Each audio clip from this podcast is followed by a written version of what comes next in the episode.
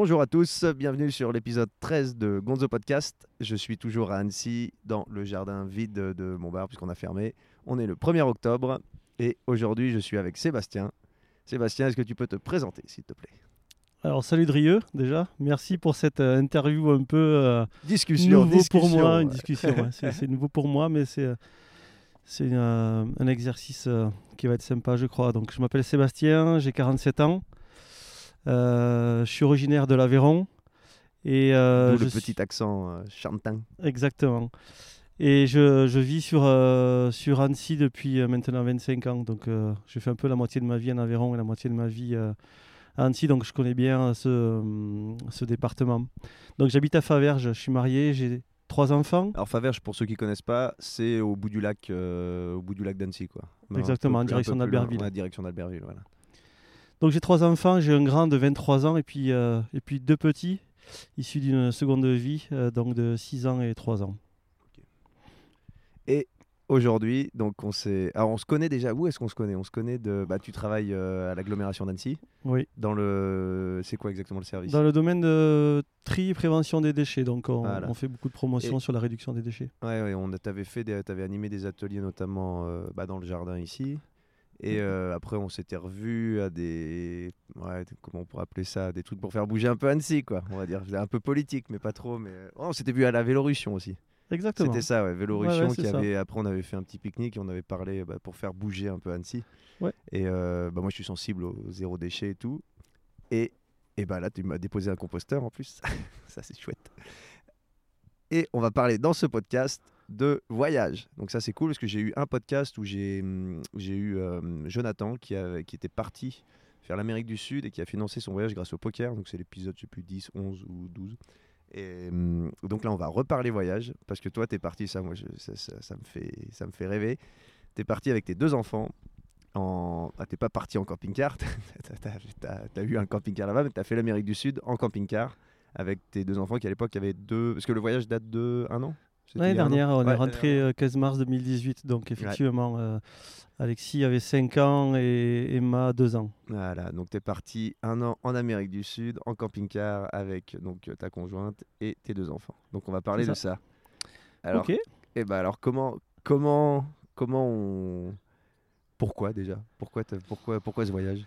Alors pourquoi déjà euh, Par le goût du voyage. Hein avant d'avoir les enfants, euh, on a déjà voyagé euh, à deux, sac à dos.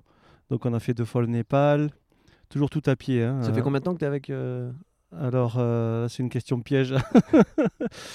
non, on s'est rencontrés, on a fait notre premier voyage ensemble en 2007, on est allé au Pérou. D'accord. J'avais jamais pris l'avion avant.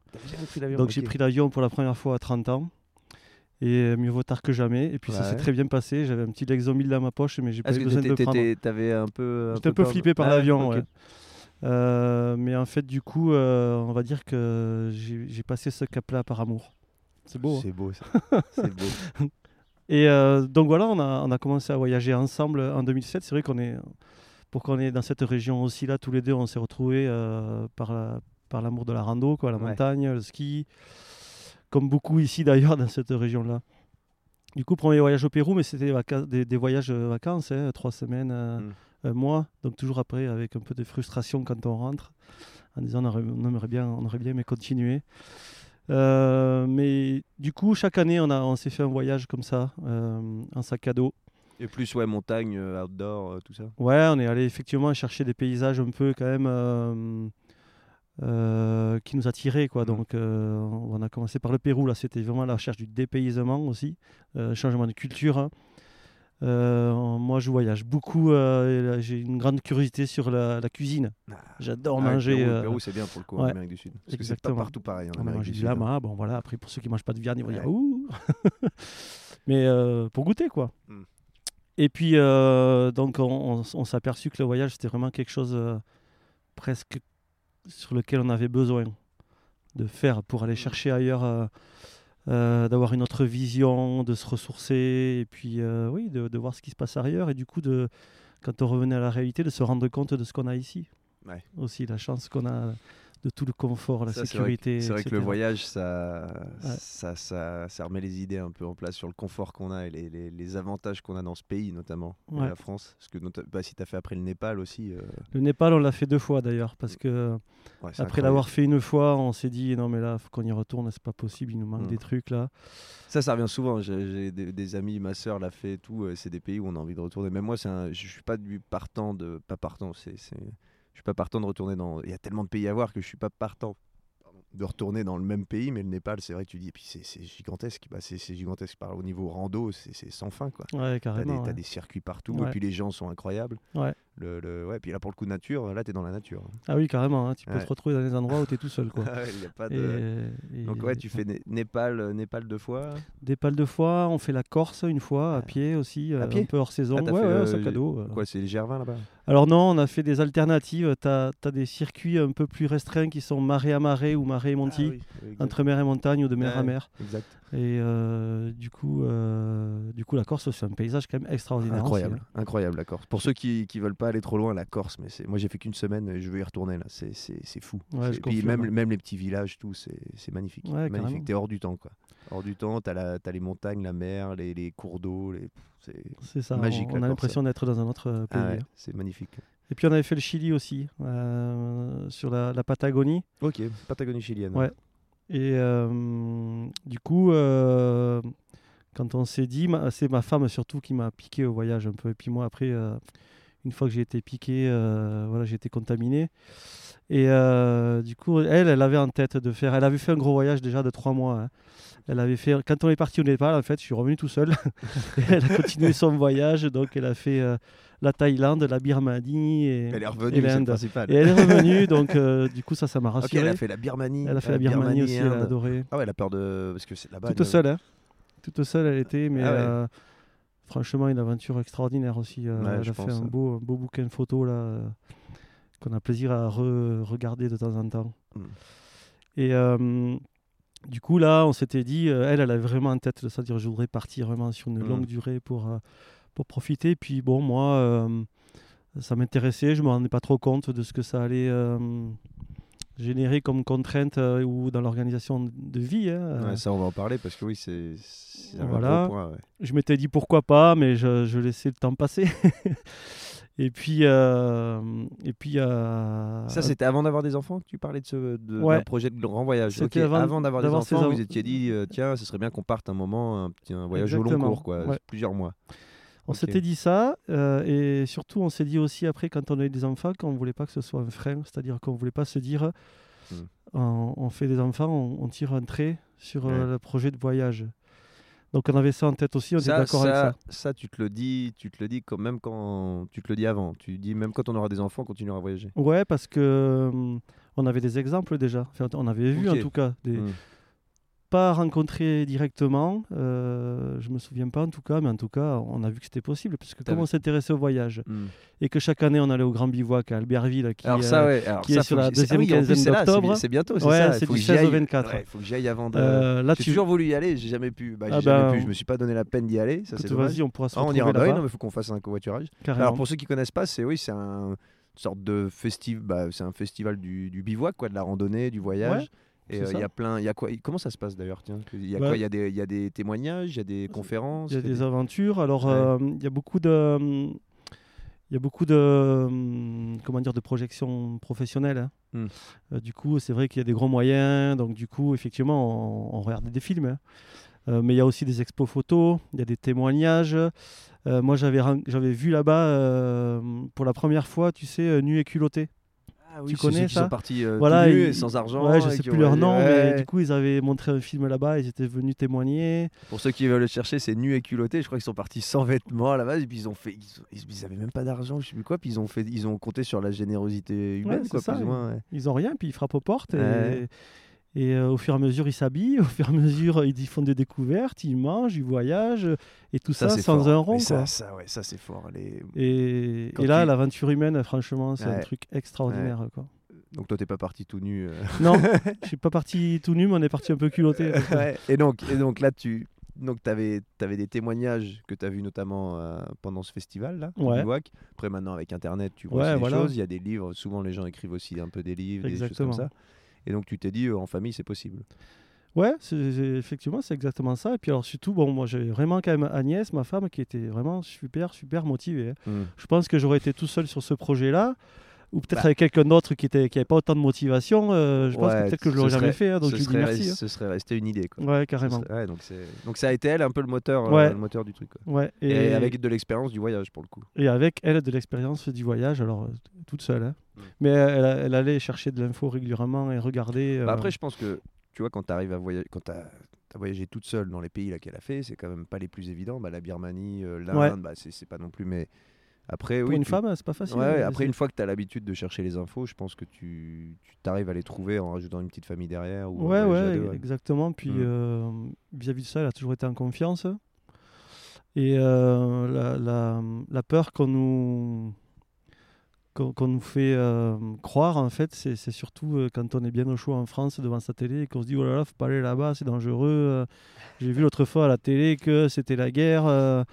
Euh, et euh, Et donc- pour accompagner tout ça, il y a le fameux euh, site diplomatie.gouv.fr Ouais, qui, te, qui, met, qui te met la planète en rouge pour dire euh, faut- tu, tu dois aller nulle part. Tu dois rester dans les trucs. euh, Ouais, ouais, ça, oui, que- donc c'est ouais, une peur. qu'on- Et ça, faut pas confondre. C'est là, faut pas confondre la géopolitique et les, les positions de certains pays et les peuples qui vivent là-bas et qui en fait font que vivre comme, bah, comme toi et moi, qui voilà, ils vont travailler, ils vont manger, ils font, ils pensent à s'amuser, ils passent du bon temps. ouais, bien sûr. Et c'est des choses que tu retrouves. euh, bah, pour en parler, moi, quand j'avais fait le Pakistan, euh, tu parles Pakistan, Iran, je suis même passé en Irak. Et euh, bon, l'Inde, mais l'Inde, c'est voilà, c'est. Mais quand tu dis ces pays-là, là, quand je disais ça autour de moi, les gens ils te regardent, mais qu'est-ce que tu vas foutre là-bas, quoi? T'as l'impression que tu vas en territoire de guerre, quoi. Que c'est bon, l'Irak pour le coup, mais il y a une zone qui est à peu près safe. Mais t'avais l'impression que le Pakistan, euh, c'était, j'allais me faire égorger, quoi. Ouais, ouais. Et que l'Iran, euh, c'était bah, parce que l'Iran est en conflit avec les États-Unis. Bon, Il y a beaucoup de gens qui sont en conflit avec les États-Unis, mais tu as l'impression que c'était. Ouais, là, le- en fait, ce que tu vois à la télé, quoi. Le nucléaire, le machin, le ci, Ouais, le t'as- ouais. Oui, oui, c'est des peurs qu'on a effectivement, mais, euh, mais qui, sont, qui sont fondées sur de la sur de l'information euh, Mhm. internationale et qui se restreignent à peu de choses. Si tu veux, euh, si tu vas par là, nous on était en Argentine pendant les, la crise des gilets jaunes. Euh, et ce qui était renvoyé de l'image, voilà, ce qui était renvoyé de l'image à Paris. euh, en bien. France, Ouais. c'était euh, les rues de. Paris Ouais, euh, avec quoi. les CRS qui chargeaient tout le temps. Enfin, et du coup, ils nous interrogeaient en disant mais qu'est-ce qui se passe là-bas Enfin Ouais. bref, voilà, oui, tu oui, vois, si, ce tu vois- si regardes les images à la télé, forcément, tu as des pays où ça, tu te dis, bah non, faut pas, faut pas y foutre les pieds. Quoi. Voilà, Donc, faut aller au-delà de ça. Ouais. exactement. Et donc là, tu as, tes. euh, Donc, quand tu as, ton. donc, il a 6 ans maintenant C'est ça? Oui, 6 Donc, ans quand- et 3 ans. quand, quand t'as- après vous arrêtez, vous stoppez un peu le voyage pendant que pendant cette période-là ou vous arrivez quand même à partir euh, déjà avec le premier euh, Non, on avait, on avait carrément stoppé. Hmm. Euh, mais du coup, c'est pour ça qu'on était en train de, de se blinder en disant euh, que l'envie allait être encore plus forte au moment où ça allait être le moment. Et euh, effectivement, il y a eu euh, plusieurs éléments déclencheurs en disant c'est maintenant qu'il faut qu'on parte parce qu'après, on ne sait pas si on pourra y aller. Les éléments déclencheurs, le premier c'était au niveau de Agnès qui euh, s'était posée en congé parental pour Emma, donc la deuxième. Et euh, son congé parental se terminait et elle se voyait pas reprendre le boulot là tout de suite, elle se sentait pas prête, elle avait un boulot un peu de, de responsabilité dans le milieu hospitalier avec des contextes un peu difficiles. Et du coup, elle, euh, elle se sentait pas de reprendre. Moi, j'avais terminé une mission à 5 ans euh, où j'avais conduit un programme de réduction des déchets qui s'était super bien passé d'ailleurs, avec plein de rencontres, euh, une super équipe. Enfin là, je, je vais passer, la- je vais pas parler boulot, je vais parler voyage. Oh, Mais du coup, euh, un peu parce que Du les- coup, voilà, j'avais fini un challenge et Hmm. du coup, je me posais la question de savoir est-ce que je repartais sur autre chose ou pas. Alexis, euh, il avait 5 ans. Et du coup, on avait euh, aussi le fait que le contexte qui faisait que l'école n'était pas obligatoire jusqu'à 6 ans. Donc, pas de contraintes Ça, alors- administratives. Attends, je rebondis là-dessus. C'est obligatoire ou c'est l'éducation qui est obligatoire? Parce qu'il y a C'est l'éducation. C'est ça, on est bien d'accord. C'est façon, on en l'éducation. parlera comment T'as t'as fait pendant un an. Non, mais parce que ça, il y a plein de gens qui disent non, mais t'es obligé de mettre ton fils à l'école. C'est tu l'instruction, L'instruction. l'instruction. Voilà. On en reviendra parce que ça, bah, de toute façon, de parler de comment, parce que tu, je suppose que vous lui avez fait quand même un peu des, des cours ou des choses comme ça, oui, ou oui, on a fait des exercices. ouais. Donc ouais, donc là tu, donc l'école n'est pas, voilà. Donc, en tout cas, six ans, euh, Administrativement, ouais. on n'a pas besoin de Pas de démarche problème. particulière. Emma, euh, elle a moins de deux ans, du Mhm. coup, elle paye pas l'avion. Ah. Mais mine de rien, bon, voilà, c'est peut-être un peu. euh, Ah ouais, c'est pas rien. Bah non, c'est pas rien sur un vol à 500, 600 balles. ouais, c'est ça. Ouais. Donc, Ouais. du coup, il y avait tous ces facteurs-là. qui Moins de ont- deux, c'est moins de deux ans? Bah là, pour ce coup-là, oui. Ah ouais, ok. Ouais. C'est bon à savoir pour ceux qui ont des Bah enfants oui. de moins de deux ans. euh, partez. Exact. Et du coup, c'était pas anodin quand même, ouais, sur un budget qu'on doit calculer sur une année. Ouais. Euh, on, on prend tout en compte. Et du coup, hop, tous ces facteurs convergents, on dit que, bon, ben allez, un, été, là, c'était l'été euh, 2017. Euh, on se dit, bah allez, on y va. euh, Donc là, tu te dis, tu te dis, on y va. Tu sais où tu vas ou tu te dis, euh, c'était l'Amérique du Sud. Tu savais que c'était l'Amérique du Sud? non, on a hésité entre l'Amérique du Sud et l'Asie. Ouais. parce qu'Agnès avait fait déjà l'Asie et Ok. elle avait adoré. Euh, le choix de l'Amérique du Sud, il- pareil, il est, il est, là c'est plutôt moi qui ai fait ce choix-là. Mais du coup, elle était tellement contente que je parte euh, maintenant, enfin que je dise ok, on y va. elle a accepté, mais elle a adoré l'Amérique du Sud aussi quand même.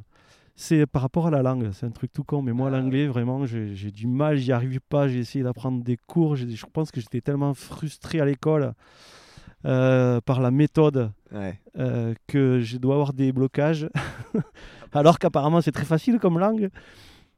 Euh, je sais pas, toi tu parles anglais, euh, j'imagine, et, euh, mais je rencontre beaucoup de voyageurs C'est qui pas, parlent c'est anglais. pas trop à l'école hein, que tu. Non, c'est ça. Malheureusement. On est allé au Népal. La méthode, la méthode est pas, est Ouais, pas non, mais forcément c'est- tip top. Ouais. Enfin, en tout cas, voilà, moi j'ai Mhm. jamais pu. Et euh, l'espagnol, tu, tu trouvais ça plus. Et l'espagnol, j'avais fait un peu au collège. Mhm. Euh, moi, étant un peu plus du sud, tu vois, donc euh, du coup, ça, me- ça me parlait plus. Et je me sentais plus à l'aise avec ça. Donc, du coup, euh, ok pour un voyage d'un an, mais parce que on avait eu déjà des expériences euh, au Népal à parler anglais. Et j'avais vraiment souffert de pas pouvoir aller dans les discussions Ça, euh, ça, avec les gens qu'on avait rencontrés. euh. Ça, c'est embêtant parce que tu veux dire des choses, tu veux partager et tu n'y arrives pas, pas à cause de la langue. Moi, j'ai connu ça pas à cause de l'anglais, mais par exemple bah, en Amérique du Sud, où moi, mon espagnol, pour le coup, vu que je parle bien anglais, Ouais. bah, je parle anglais et l'espagnol, je pratique très peu. Et c'est vrai que ça te bloque des fois. Tu vois que les gens sont moins, moins enclins à te parler si tu parles pas leur langue. Ce qui est normal, hein, je pense. Ouais, ouais, ouais. Et Donc puis, là, euh, Amérique du Sud. Ce donc, qui est euh, terrible, c'est quand t'es deux et qu'il y en a un qui parle la, la langue euh, Ouais, puis toi, et qui fait te- traducteur. euh, donc moi, je voulais éviter ça. Alors j'ai essayé d'écouter, de comprendre un peu des, des contextes, mais euh, voilà, ça m'avait frustré.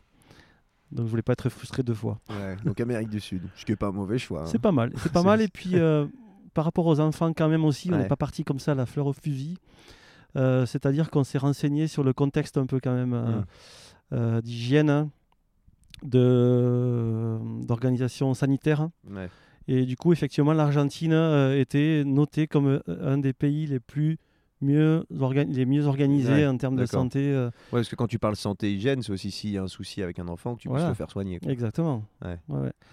C'est pas juste, euh, ils sont, ouais, c'est propre, euh, je peux manger. Ouais, non, non, non, c'était pas du tout vraiment- ça, c'était ouais, sur l'aspect, vraiment sur il se passe quelque s'il y a une chose, urgence, quoi. S'il y a exactement. vraiment une urgence, ok. Donc du coup, voilà, ça, on avait, on n'avait pas ce problème. euh, Donc là, tu choisis côté-là. l'Amérique du Sud, donc là, euh, pour la langue notamment, Ouais. puis bon, il y a quand même de la montagne, il y a quand même plein de choses. Ouais. Et bon, on va parler de l'organisation un peu. Ah bah allez, c'est parti. Déjà, le- parce que ça, c'est, on en avait déjà parlé un peu en off, toi et moi, l'excuse des gamins. De, de- tu vois, les gens qui te disent, ouais, mais j'ai des gamins. Ah oui. Comment, comment toi déjà t'es passé outre ça Au niveau de l'organisation, on va commencer par ce sujet-là parce que je pense que ça va intéresser des gens. Mhm. Euh, le fait d'avoir, qui est même, t'as, une gamine qui a deux ans, un Mm. autre qui a cinq, Mm. tu te dis c'est bon, on peut partir en camping-car, il n'y a pas de problème. Ouais, parce que euh, donc déjà, comme je te le disais juste avant, on a, on a vu euh, lors de festivals des gens qui sont partis en voyage avec des enfants, avec des récits euh, super intéressants. Et après, je te dis pas qu'il faut peut-être un certain niveau d'inconscience. hein. C'est-à-dire, tu réfléchis pas à tout, sinon tu fais rien de toute façon. Ouais. Et à chaque fois qu'on a échangé avec ça, euh, déjà avec la famille hein, aussi, quand tu leur dis tu vas partir un an avec les petits-enfants, euh, ben, les papis à Miami, euh, ils te regardent en disant Ah bon, mais vous allez où Dans quelles conditions Comment Comment vous allez faire Euh, Ouais. Ouais, puis je suppose que dans ta famille, il n'y a pas de, d'antécédents. Il n'y a Non. personne qui est parti comme ça à l'aventure. Pas du tout. euh, Du côté ouais. de chez Agnès, oui, mais moi, euh, tu vois, les disais, euh, quand ils sortaient de l'Aveyron, déjà, c'est un périple. alors, euh, alors là, ils m'ont regardé en disant Pas, vous êtes fous, mais pas loin. Ça a été Du quoi la réaction de ton entourage, tes amis, tes, Alors, quand- euh, quand- ton entourage quoi, proche Il y en a plein qui n'ont pas compris, quoi.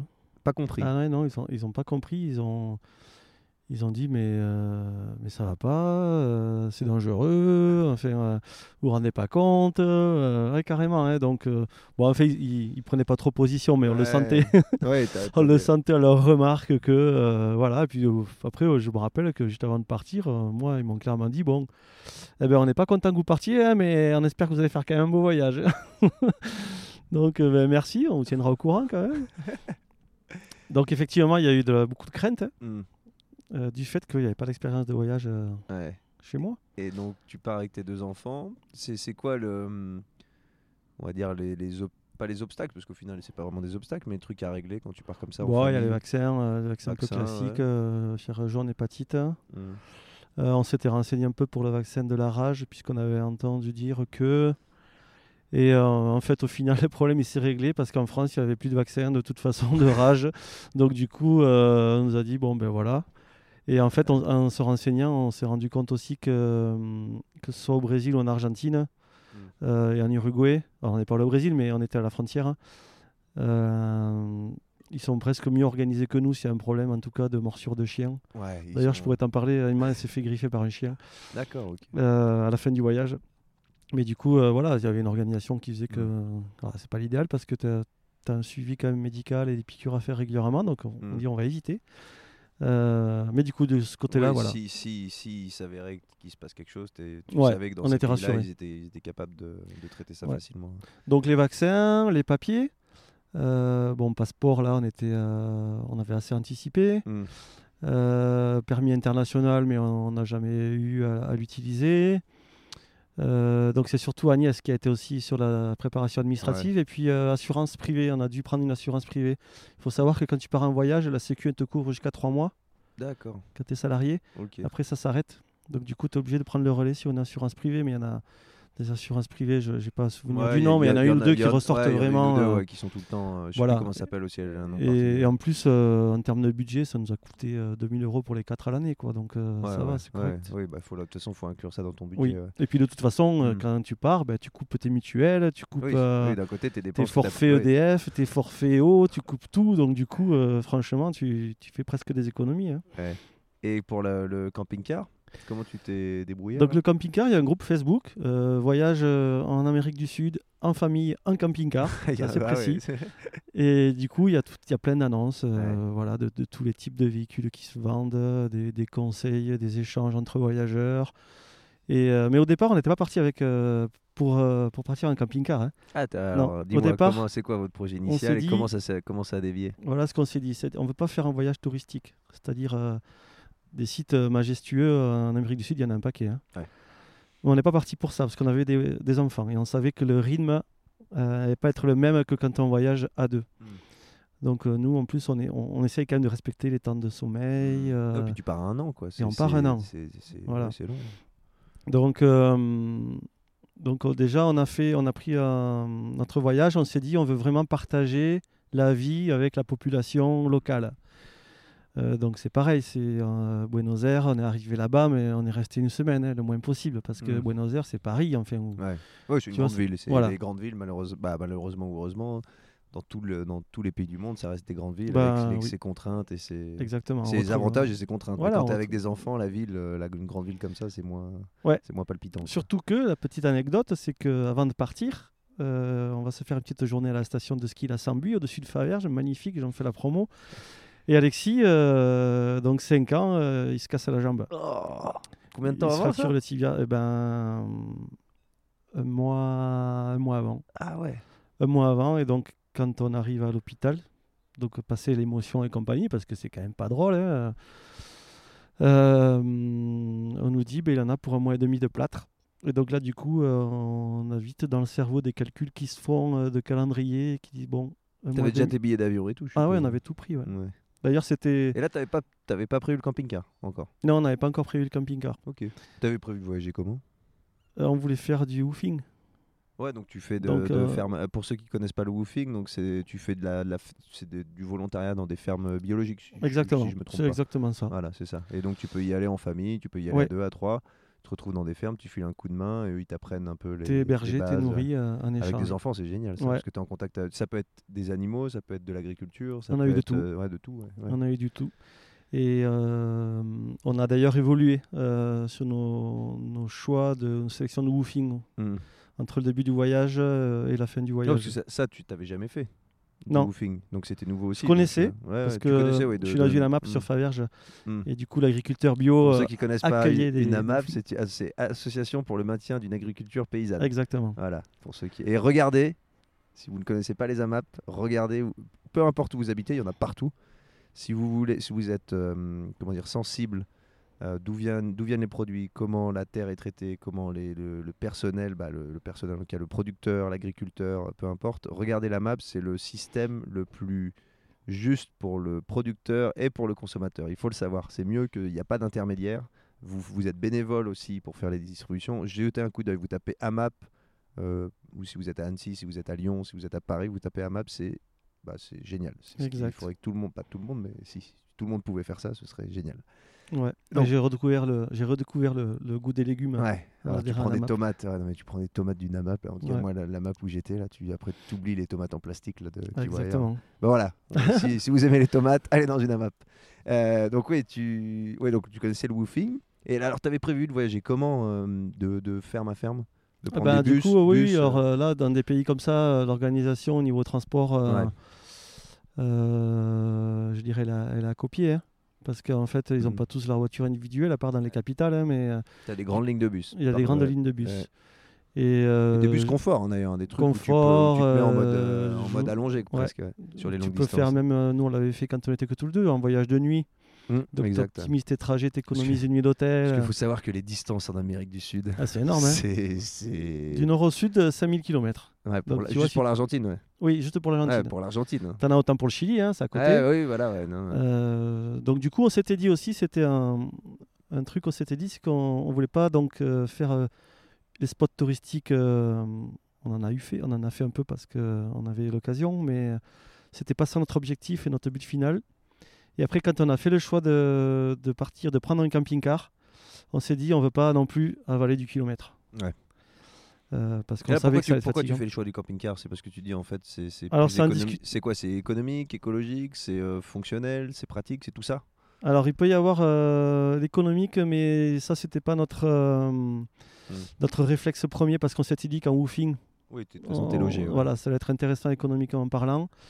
Non, c'est qu'on s'est dit quand même que de changer d'endroit à chaque fois, trimballer toutes les affaires, des voyages en bus, comme on vient de le dire, qui sont quand même pas évidents. Mm. Et puis euh, en discutant aussi, on s'est dit que pour les enfants, ils ont quand même besoin d'un repère, ils ont quand même Ouais. besoin de- d'un peu de, de, de leur chez-soi, de, de leur euh, d'un endroit en tout Ouais, cas. un, petit, un où- petit cocon où se retrouver Voilà, avec exactement. leurs affaires, leurs petites. euh, Et Mais coup, tu vois, maintenant que tu peux, je, je vois pas en fait comment tu pourrais voyager autrement en Amérique Bah oui, du Sud avec des enfants. Ouais, non, pour l'avoir fait, euh, ouais, voilà, maintenant tu te dis, mais c'est tellement, c'est, ouais, tu voyages avec ta petite maison. Quoi.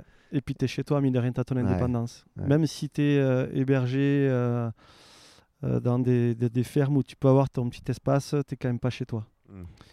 Et euh, donc ça te donne aussi cette liberté-là où on n'a pas fait que du woofing, c'est-à-dire entre deux, on se déplaçait, on voyageait, on visitait. Mm. Et là, euh, le camping-car, c'est le bonheur. quoi. Ah bah parce que tu t'arrêtes quand tu veux, n'importe où, à n'importe quel moment. Et puis pour euh. le coup, là-bas, t'es tranquille. hein. Tu t'arrêtes. euh, Voilà, y a et- pas fou là. Et puis un camping-car euh, euh, qui n'était pas non plus un, bus, hein, mais, euh, mais quand même euh, un camping-car où on avait quatre couchages euh, Mm. faciles. On pouvait même en rajouter deux, mais là, il fallait faire des transformations. Donc c'était l'idéal. Tu as le frigo, tu as le four, euh, Ah ouais, t'étais. tu as, ouais. de l'eau, tu as du gaz, tu as, tout ce qu'il faut. C'est une petite maison. Quoi. Donc Mhm. du coup, tu as, tout sur place. Tu peux partir trois jours tranquille. Tu as fait tes provisions avant. Ouais, tes réserves d'eau. t'as- t'as- T'avais quoi Des panneaux solaires? T'avais quelque chose? On avait un panneau solaire sur le toit. Ça Ouais, marche bien? Après- Ça ouais, marchait bien hein? Super. On avait deux batteries. Ok. Donc tu stockes, euh, ouais, tu stockes euh, Et l'énergie. et euh, ouais, franchement, on s'est jamais posé la question de savoir si on Ouais, tomber pas, eu de, ou pas. t'as, ouais, t'as pas eu de soucis. Ouais, de... non. Ça se recharge en roulant, tu vois. Ouais, ouais, t'as, oui, c'est aussi Et puis il y a le panneau solaire qui, alimente avec des, des lumières que à LED. Donc qui consomment Ouais. rien du tout. C'est ça, après, t'as euh, un ordi à charger de temps en temps. Exactement. Et ouais. puis tu veux la charge quand tu roules. Comme ça, ça te consomme rien. Le frigo, il pouvait fonctionner et au gaz et à l'électrique. Ouais, t'avais- Euh, le Et ça, était ça, à tu l'as, gaz. ça, tu l'as trouvé sur le groupe Facebook, Ouais. euh, genre les Français ou non, Ouais. sur quoi c'est ça Les Français au. c'était- Tu Euh, l'as acheté au voyage finalement en famille en Amérique du Sud et un Ça, tu l'as trouvé là-dessus. Ok, Ouais, on l'a ok. trouvé là-dessus. Ok. T'as payé ça combien? Le camping-car, on l'a payé euh, 10... 20 000 et on l'a revendu, ouais. et on l'a revendu le même prix parce qu'on n'a Ah, rien c'est roulé ça. en fait. Ouais. Ah, Mais même si, euh, même si on, Ça, c'est un super calcul parce que les, les gens, tu vois, tu dis 20 000, Ouais. les gens ils vont se dire, oh putain, 20 000 balles et tout, mais à la fois tu le revends 20 000. Quoi. là carrément. Donc en gros, as, après, tu as payé l'essence, les petits frais peut-être que tu as eu à faire, euh, si tu as eu à faire des Ouais, il y en a eu un petit peu, mais Voilà, mais c'est- que dalle. on a fait que 10 000 pendant- km nous en camping-car. Du coup, on 10 n'a pas 000, du tout. Euh, voilà, t'as pas, bougé, quoi. Bah. Et puis oui, au final, tu as vécu un an dans une maison, bah, dans, dans une petite maison Exactement. pour euh, zéro. Quoi, Ouais. pour, euh, Et donc du coup, là, on a sollicité un peu la famille pour faire un crédit Mm. à zéro. Et euh, du coup, voilà, on l'a remboursé euh, en ouais, ouais, rentrant quand et parfait en quoi. Ouais, Ah ouais, ça c'est chouette. Ouais, économiquement parlant, ça c'était super intéressant. Ouais, c'est pas mal, ouais, parce que c'est vrai que si tu fais un prêt, euh, prêt pour acheter ça, ça te, bah, ça te fait encore un budget un Ouais, peu ouais. plus important. ouais. Mm. Donc là, tu eh, t'atterri- t'atterris où euh, Ton camping-car, tu le chopes où? Alors, première partie du voyage, donc on part le 15 avril. Ah, Tu pars le 15 avril on donc tu part le fais 15 avril l'hiver, 2018. euh, Tu te fais l'hiver. euh, bah oui, on se fait deux hivers d'affilée. Puisqu'on Ouais, venait de ouais, finir l'hiver en France et donc ça. on rattaque sur un hiver. euh, on le savait. hein. Ouais, On s'est dit au retour, on fera deux étés. c'est vrai, c'est vrai, dans ce sens-là. Et euh, du coup, par le 15 avril, on, on passe un peu de temps, on se pose euh, à Buenos Aires avec Alexis dans le plâtre, hein, je le rappelle. hein. Il ça, avait toujours le plâtre quand on est arrivé là-bas. Mm. Ça, t'avais déjà trouvé des plans pour qu'ils enlèvent le plâtre Ouais, moment, non, on s'est dit on l'enlèvera là-bas, mais pour l'instant on savait pas. Bon, on s'est dit, on avait, comme on avait regardé un peu l'organisation sanitaire, on s'est dit Mm. bon, on va y arriver. ça, t'es couvert par la Sécu euh, quand- pour ce genre de choses ou tu dois payer de ta poche? Non, on de- quand on est parti, en tout cas, on, a fait en sorte que le plâtre avait été réduit sur le, que le bas de, la, cha- de, la, de la jambe. Et après, toutes les démarches et les frais avaient été de toute façon réglés avant en France. Donc, Et tu- on- Tu vas où pour le faire enlever? C'est, c'est, du vas coup, dans- un hôpital public gratuit Ok. Et euh, en Argentine. c'est en Amérique couvert par le système, euh, Oui, bah, argentin. Système argentin. Il mais accepte par tout le monde. D'accord, ok, en Argentine. Ok, c'est... Ouais. D'accord, ok. Et euh, du coup, voilà, on est parti, on, on s'est dit, on enlèvera le plâtre là-bas, mais on verra. Mm. on verra comment on fait. Euh, donc, on avait déjà euh, réservé de la France un premier woofing de trois semaines où on a contribué à la fabrication d'une ludothèque. Ok. C'est que ludothèque, c'est oui, t'as plein de Ludothèque, des jeux, c'est ça T'as ouais, des- voilà, c'est pour les enfants. où Ok. tu as des, des jeux, des animations, euh, des ateliers au milieu d'une ferme, donc euh, avec des animaux, des moutons, des poules, des, des canards, un petit jardin en permaculture. Et donc, du coup, on aidait à, à aménager l'intérieur de la puisque c'était, elle, était- elle avait été construite en, en bioconstruction. D'accord. Euh, donc euh, terre, euh, bouteilles, ils, utilisent, ils réutilisent beaucoup les bouteilles en verre et en plastique pour faire de la bioconstruction. Et on y est resté trois semaines. Et là, ça a été la première aventure de woofing euh, Et ça s'est super bien passé. qui s'est super bien passée. Et les enfants, bah, euh, le- à deux ans, ils- ouais, ils faisaient gaffe un peu à. Ils, ils étaient déjà en mesure de comprendre ce qui se passe un peu ou... Ouais, bah, il y avait des animaux. Ouais, alors, ça, tu les vois, animaux, à il y a des le- animaux avec les enfants, euh, c'est royal, quoi. ouais.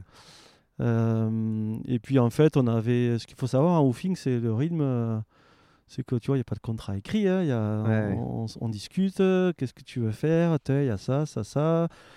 Euh, tu te mets d'accord si tu préfères. tra- Oui, il te demande de toute façon si tu préfères travailler le matin ou l'après-midi. Alors tout dépend où tu vas t- travailler dans le woofing. En général, l'activité elle est sur le matin et après tu as tes après-midi gratuites.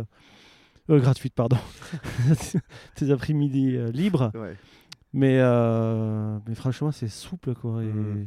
et puis s'il pleut, ben, tu fais pas. Et puis le lendemain, tu fais un peu plus. Donc, Ouais, c'est, très. ah, c'est un tu choisis un peu ton rythme. ouais. C'est, c'est très. Pas tranquille, mais oui, tu fais. T'as un boulot à faire, tu le feras. C'est ça. Ouais, c'est chouette ça.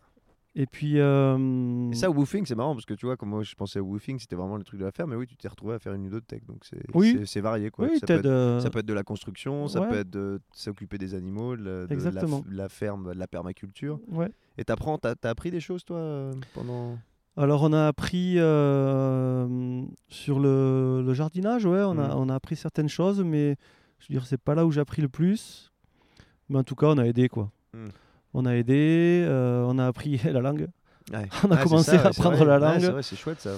Et là- pour le, pour le coup, t'as beaucoup d'étrangers T'as beaucoup de gens d'Amérique du il Sud y avait- qui travaillent au woofing ou, c'est- ou tu vois quand même malheureusement trop de Français ou trop de. Il y a- y, y vraiment de tout, mais c'est vrai qu'il voyait ba- parler, passer beaucoup de français. Il y avait un jeune euh, de Lyon qui était passé avant nous dans cette ferme-là. Euh, mais bon, il y, a des, il y a des Canadiens, des Américains, euh, non, il y a tous- tous les pays du Ouais. monde. Quoi. Et du coup, on a commencé effectivement là, à s'imprégner de l'espagnol, euh, enfin de l'argentin, euh, vraiment à temps plein. Et d'ailleurs, euh, il me revient une petite anecdote vis-à-vis de ça, c'est que Agnès, elle avait Emma dans ses bras.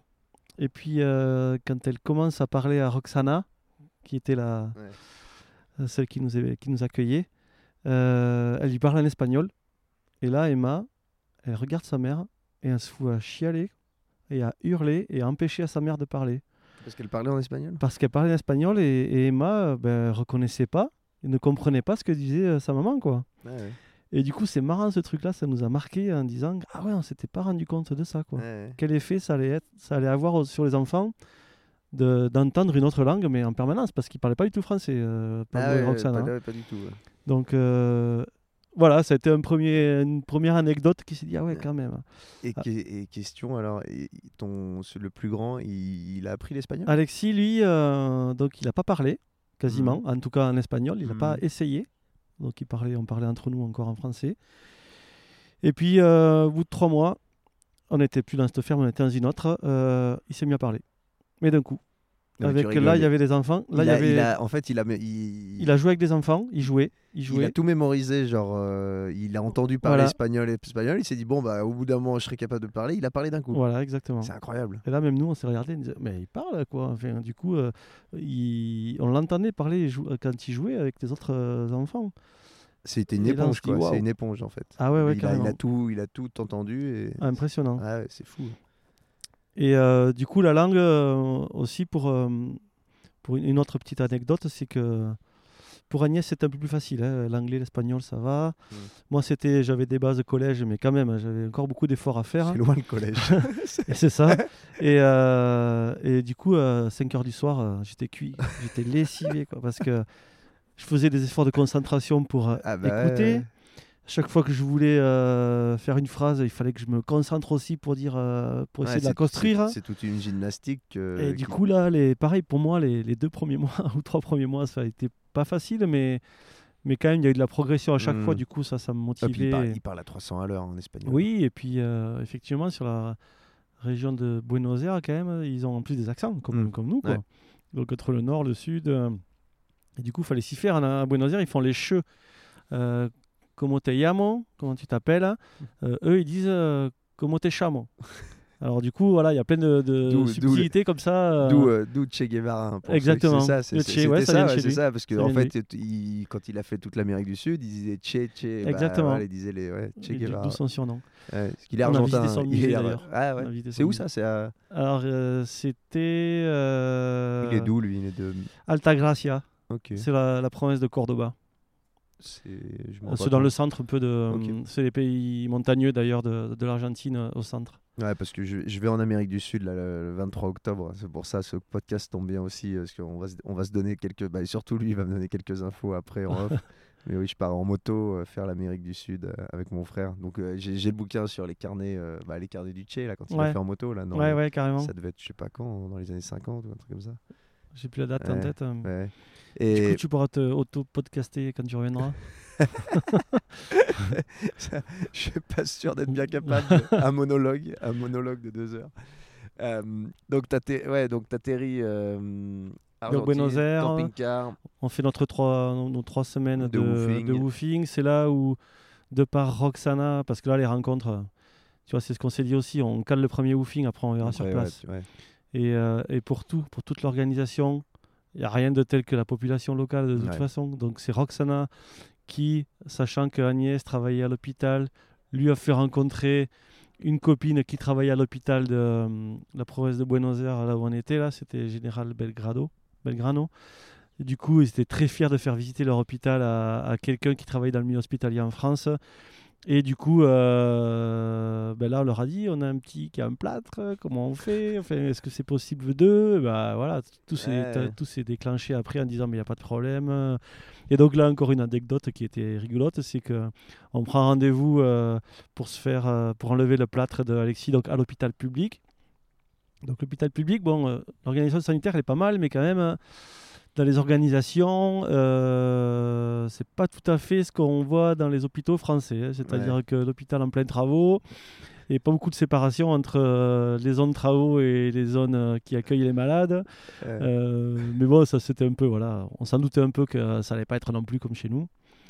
C'était des petits, des petits détails pour nous. Donc, rendez-vous avec le chirurgien pour enlever le plâtre d'Alexis. euh, et là, il nous accueille et puis euh, il nous dit bah, J'ai pas la roulette pour couper le plâtre.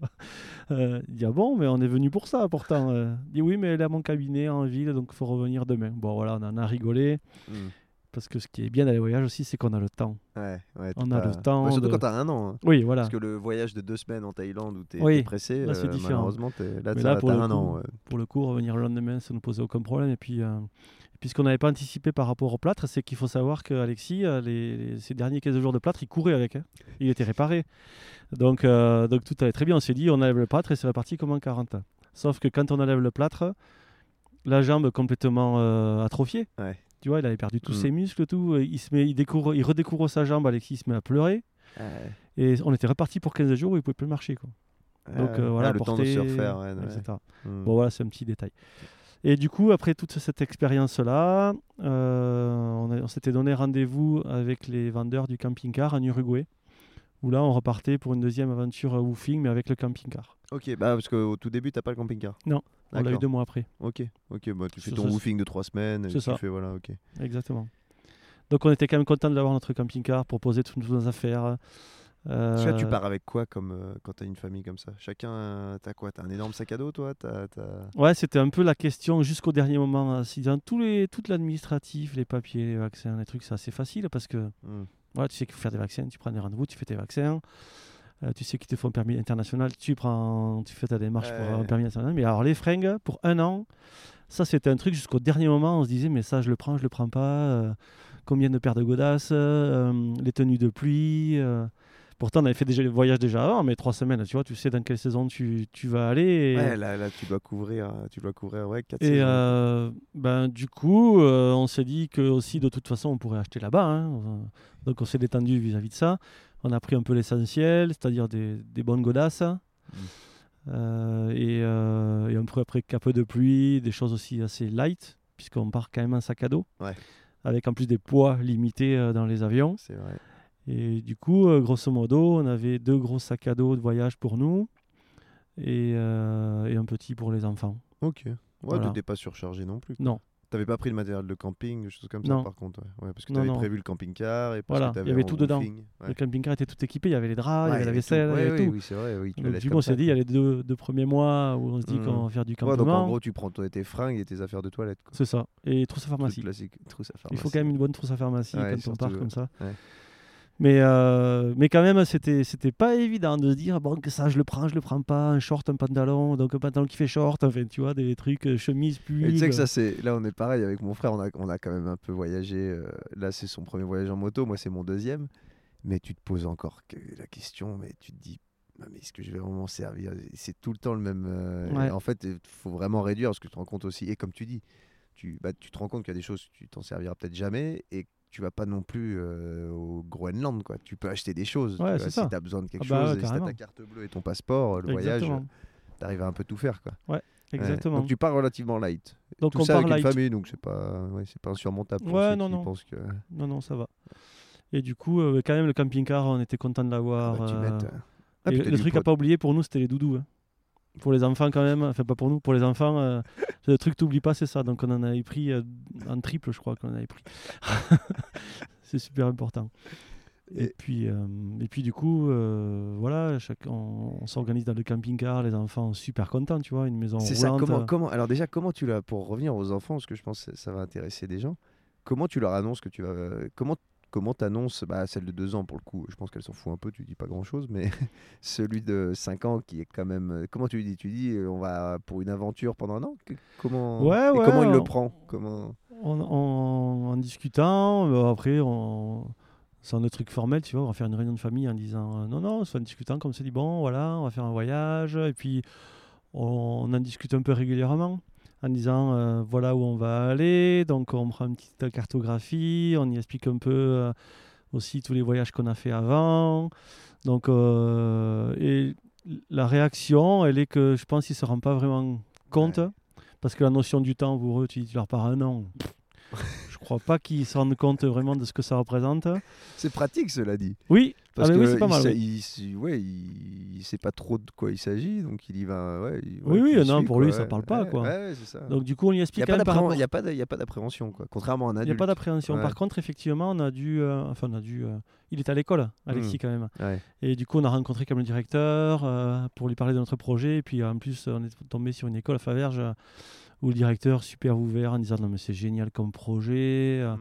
Et du coup, on, on s'est dit avec l'école qu'on allait aussi essayer de faire des échanges durant notre Ah, voyage. ouais. Ah, comme ça, au moins, lui, était en. Parce que je suppose qu'il avait des amis à l'école. Ouais, il avait des copains et des copines, mais franchement, je pense qu'il s'est pas rendu compte. euh, Il dit, on Ouais. part... Lui, à partir du moment où il partait avec son père, sa mère euh, et sa petite sœur, quoi. Et, Voilà, tu peux les amener n'importe où, ouais, je pense. hein. Et Bah, ils ont une faculté d'adaptation qui est Ah, plus grande, qui est plus grande que, Que la bah, nôtre. ouais, que la nôtre, parce que nous on a, on a nos habitudes. Lui, ses habitudes, euh, elles sont, Ouais, elles ouais. sont adaptables. Bah, tu peux les transférer à un camping-car, par exemple. Ah oui, c'est ça. Non, mais sont- carrément. hein. il est pas, il est pas. Et du coup, on n'a pas eu vraiment zéro souci de ce côté-là. euh. Hum, ça s'est fait facilement. Ouais, ça s'est fait très facilement. Et après, euh, adaptation dans le camping-car, la voyage, tout ça. Voilà, chacun son lit. euh, Hum. Donc, euh, c'était rigolo aussi le camping-car. quand même. Alors, moi, je, je peux te dire que je suis pas très mécano en plus. hein. Donc, euh, on, a- on l'a joué un peu sport avec ça. T'es bricolo quand même? Pas des masses. En fait, j'ai un problème de patience et puis d'envie. J'ai pas envie, quoi. Et euh, je vois dans mon appart, c'est honnête. ouais, c'est ça. honnête. Ouais, ça me gonfle, en fait. Et, et du coup, puis jamais les bons outils, euh, je sais Ouais. jamais par quoi commencer. euh. et euh, chaque fois, dans notre appart, là, on est propriétaire d'un appart à Faverges. C'est chaque fois quand mon... j'ai un cousin de Paris super bricolo qui vient en vacances, et lui, chaque fois, il on lui fait une liste et il nous fait tout. Et je l'aide, par contre, je peux aider, tu vois. Passe-moi le tournevis. Mais euh, après réflexion, euh, ça m'a stressé un peu, ça, quand même. Ouais, parce que j'allais dire au moins si t'as un... Parce que même dans un camping-car, tu peux avoir un truc qui se pète la gueule. Ah, ben, carrément. tout, de- Ah, ouais, oui, d'avoir oui. de- de- d'être capable de. Et du coup. Et tu t'en euh, es sorti. Et écoute, je, voilà, je me suis trouvé en moi une âme euh, de bricolo parce que, mine de Ah. rien, j'ai eu des trucs à réparer. Franchement, j'aurais jamais eu. euh, euh, je me serais jamais dit que j'y serais arrivé. Et en fait, euh, tout est une question, j'ai compris. Pourquoi je n'étais pas bricolo avant?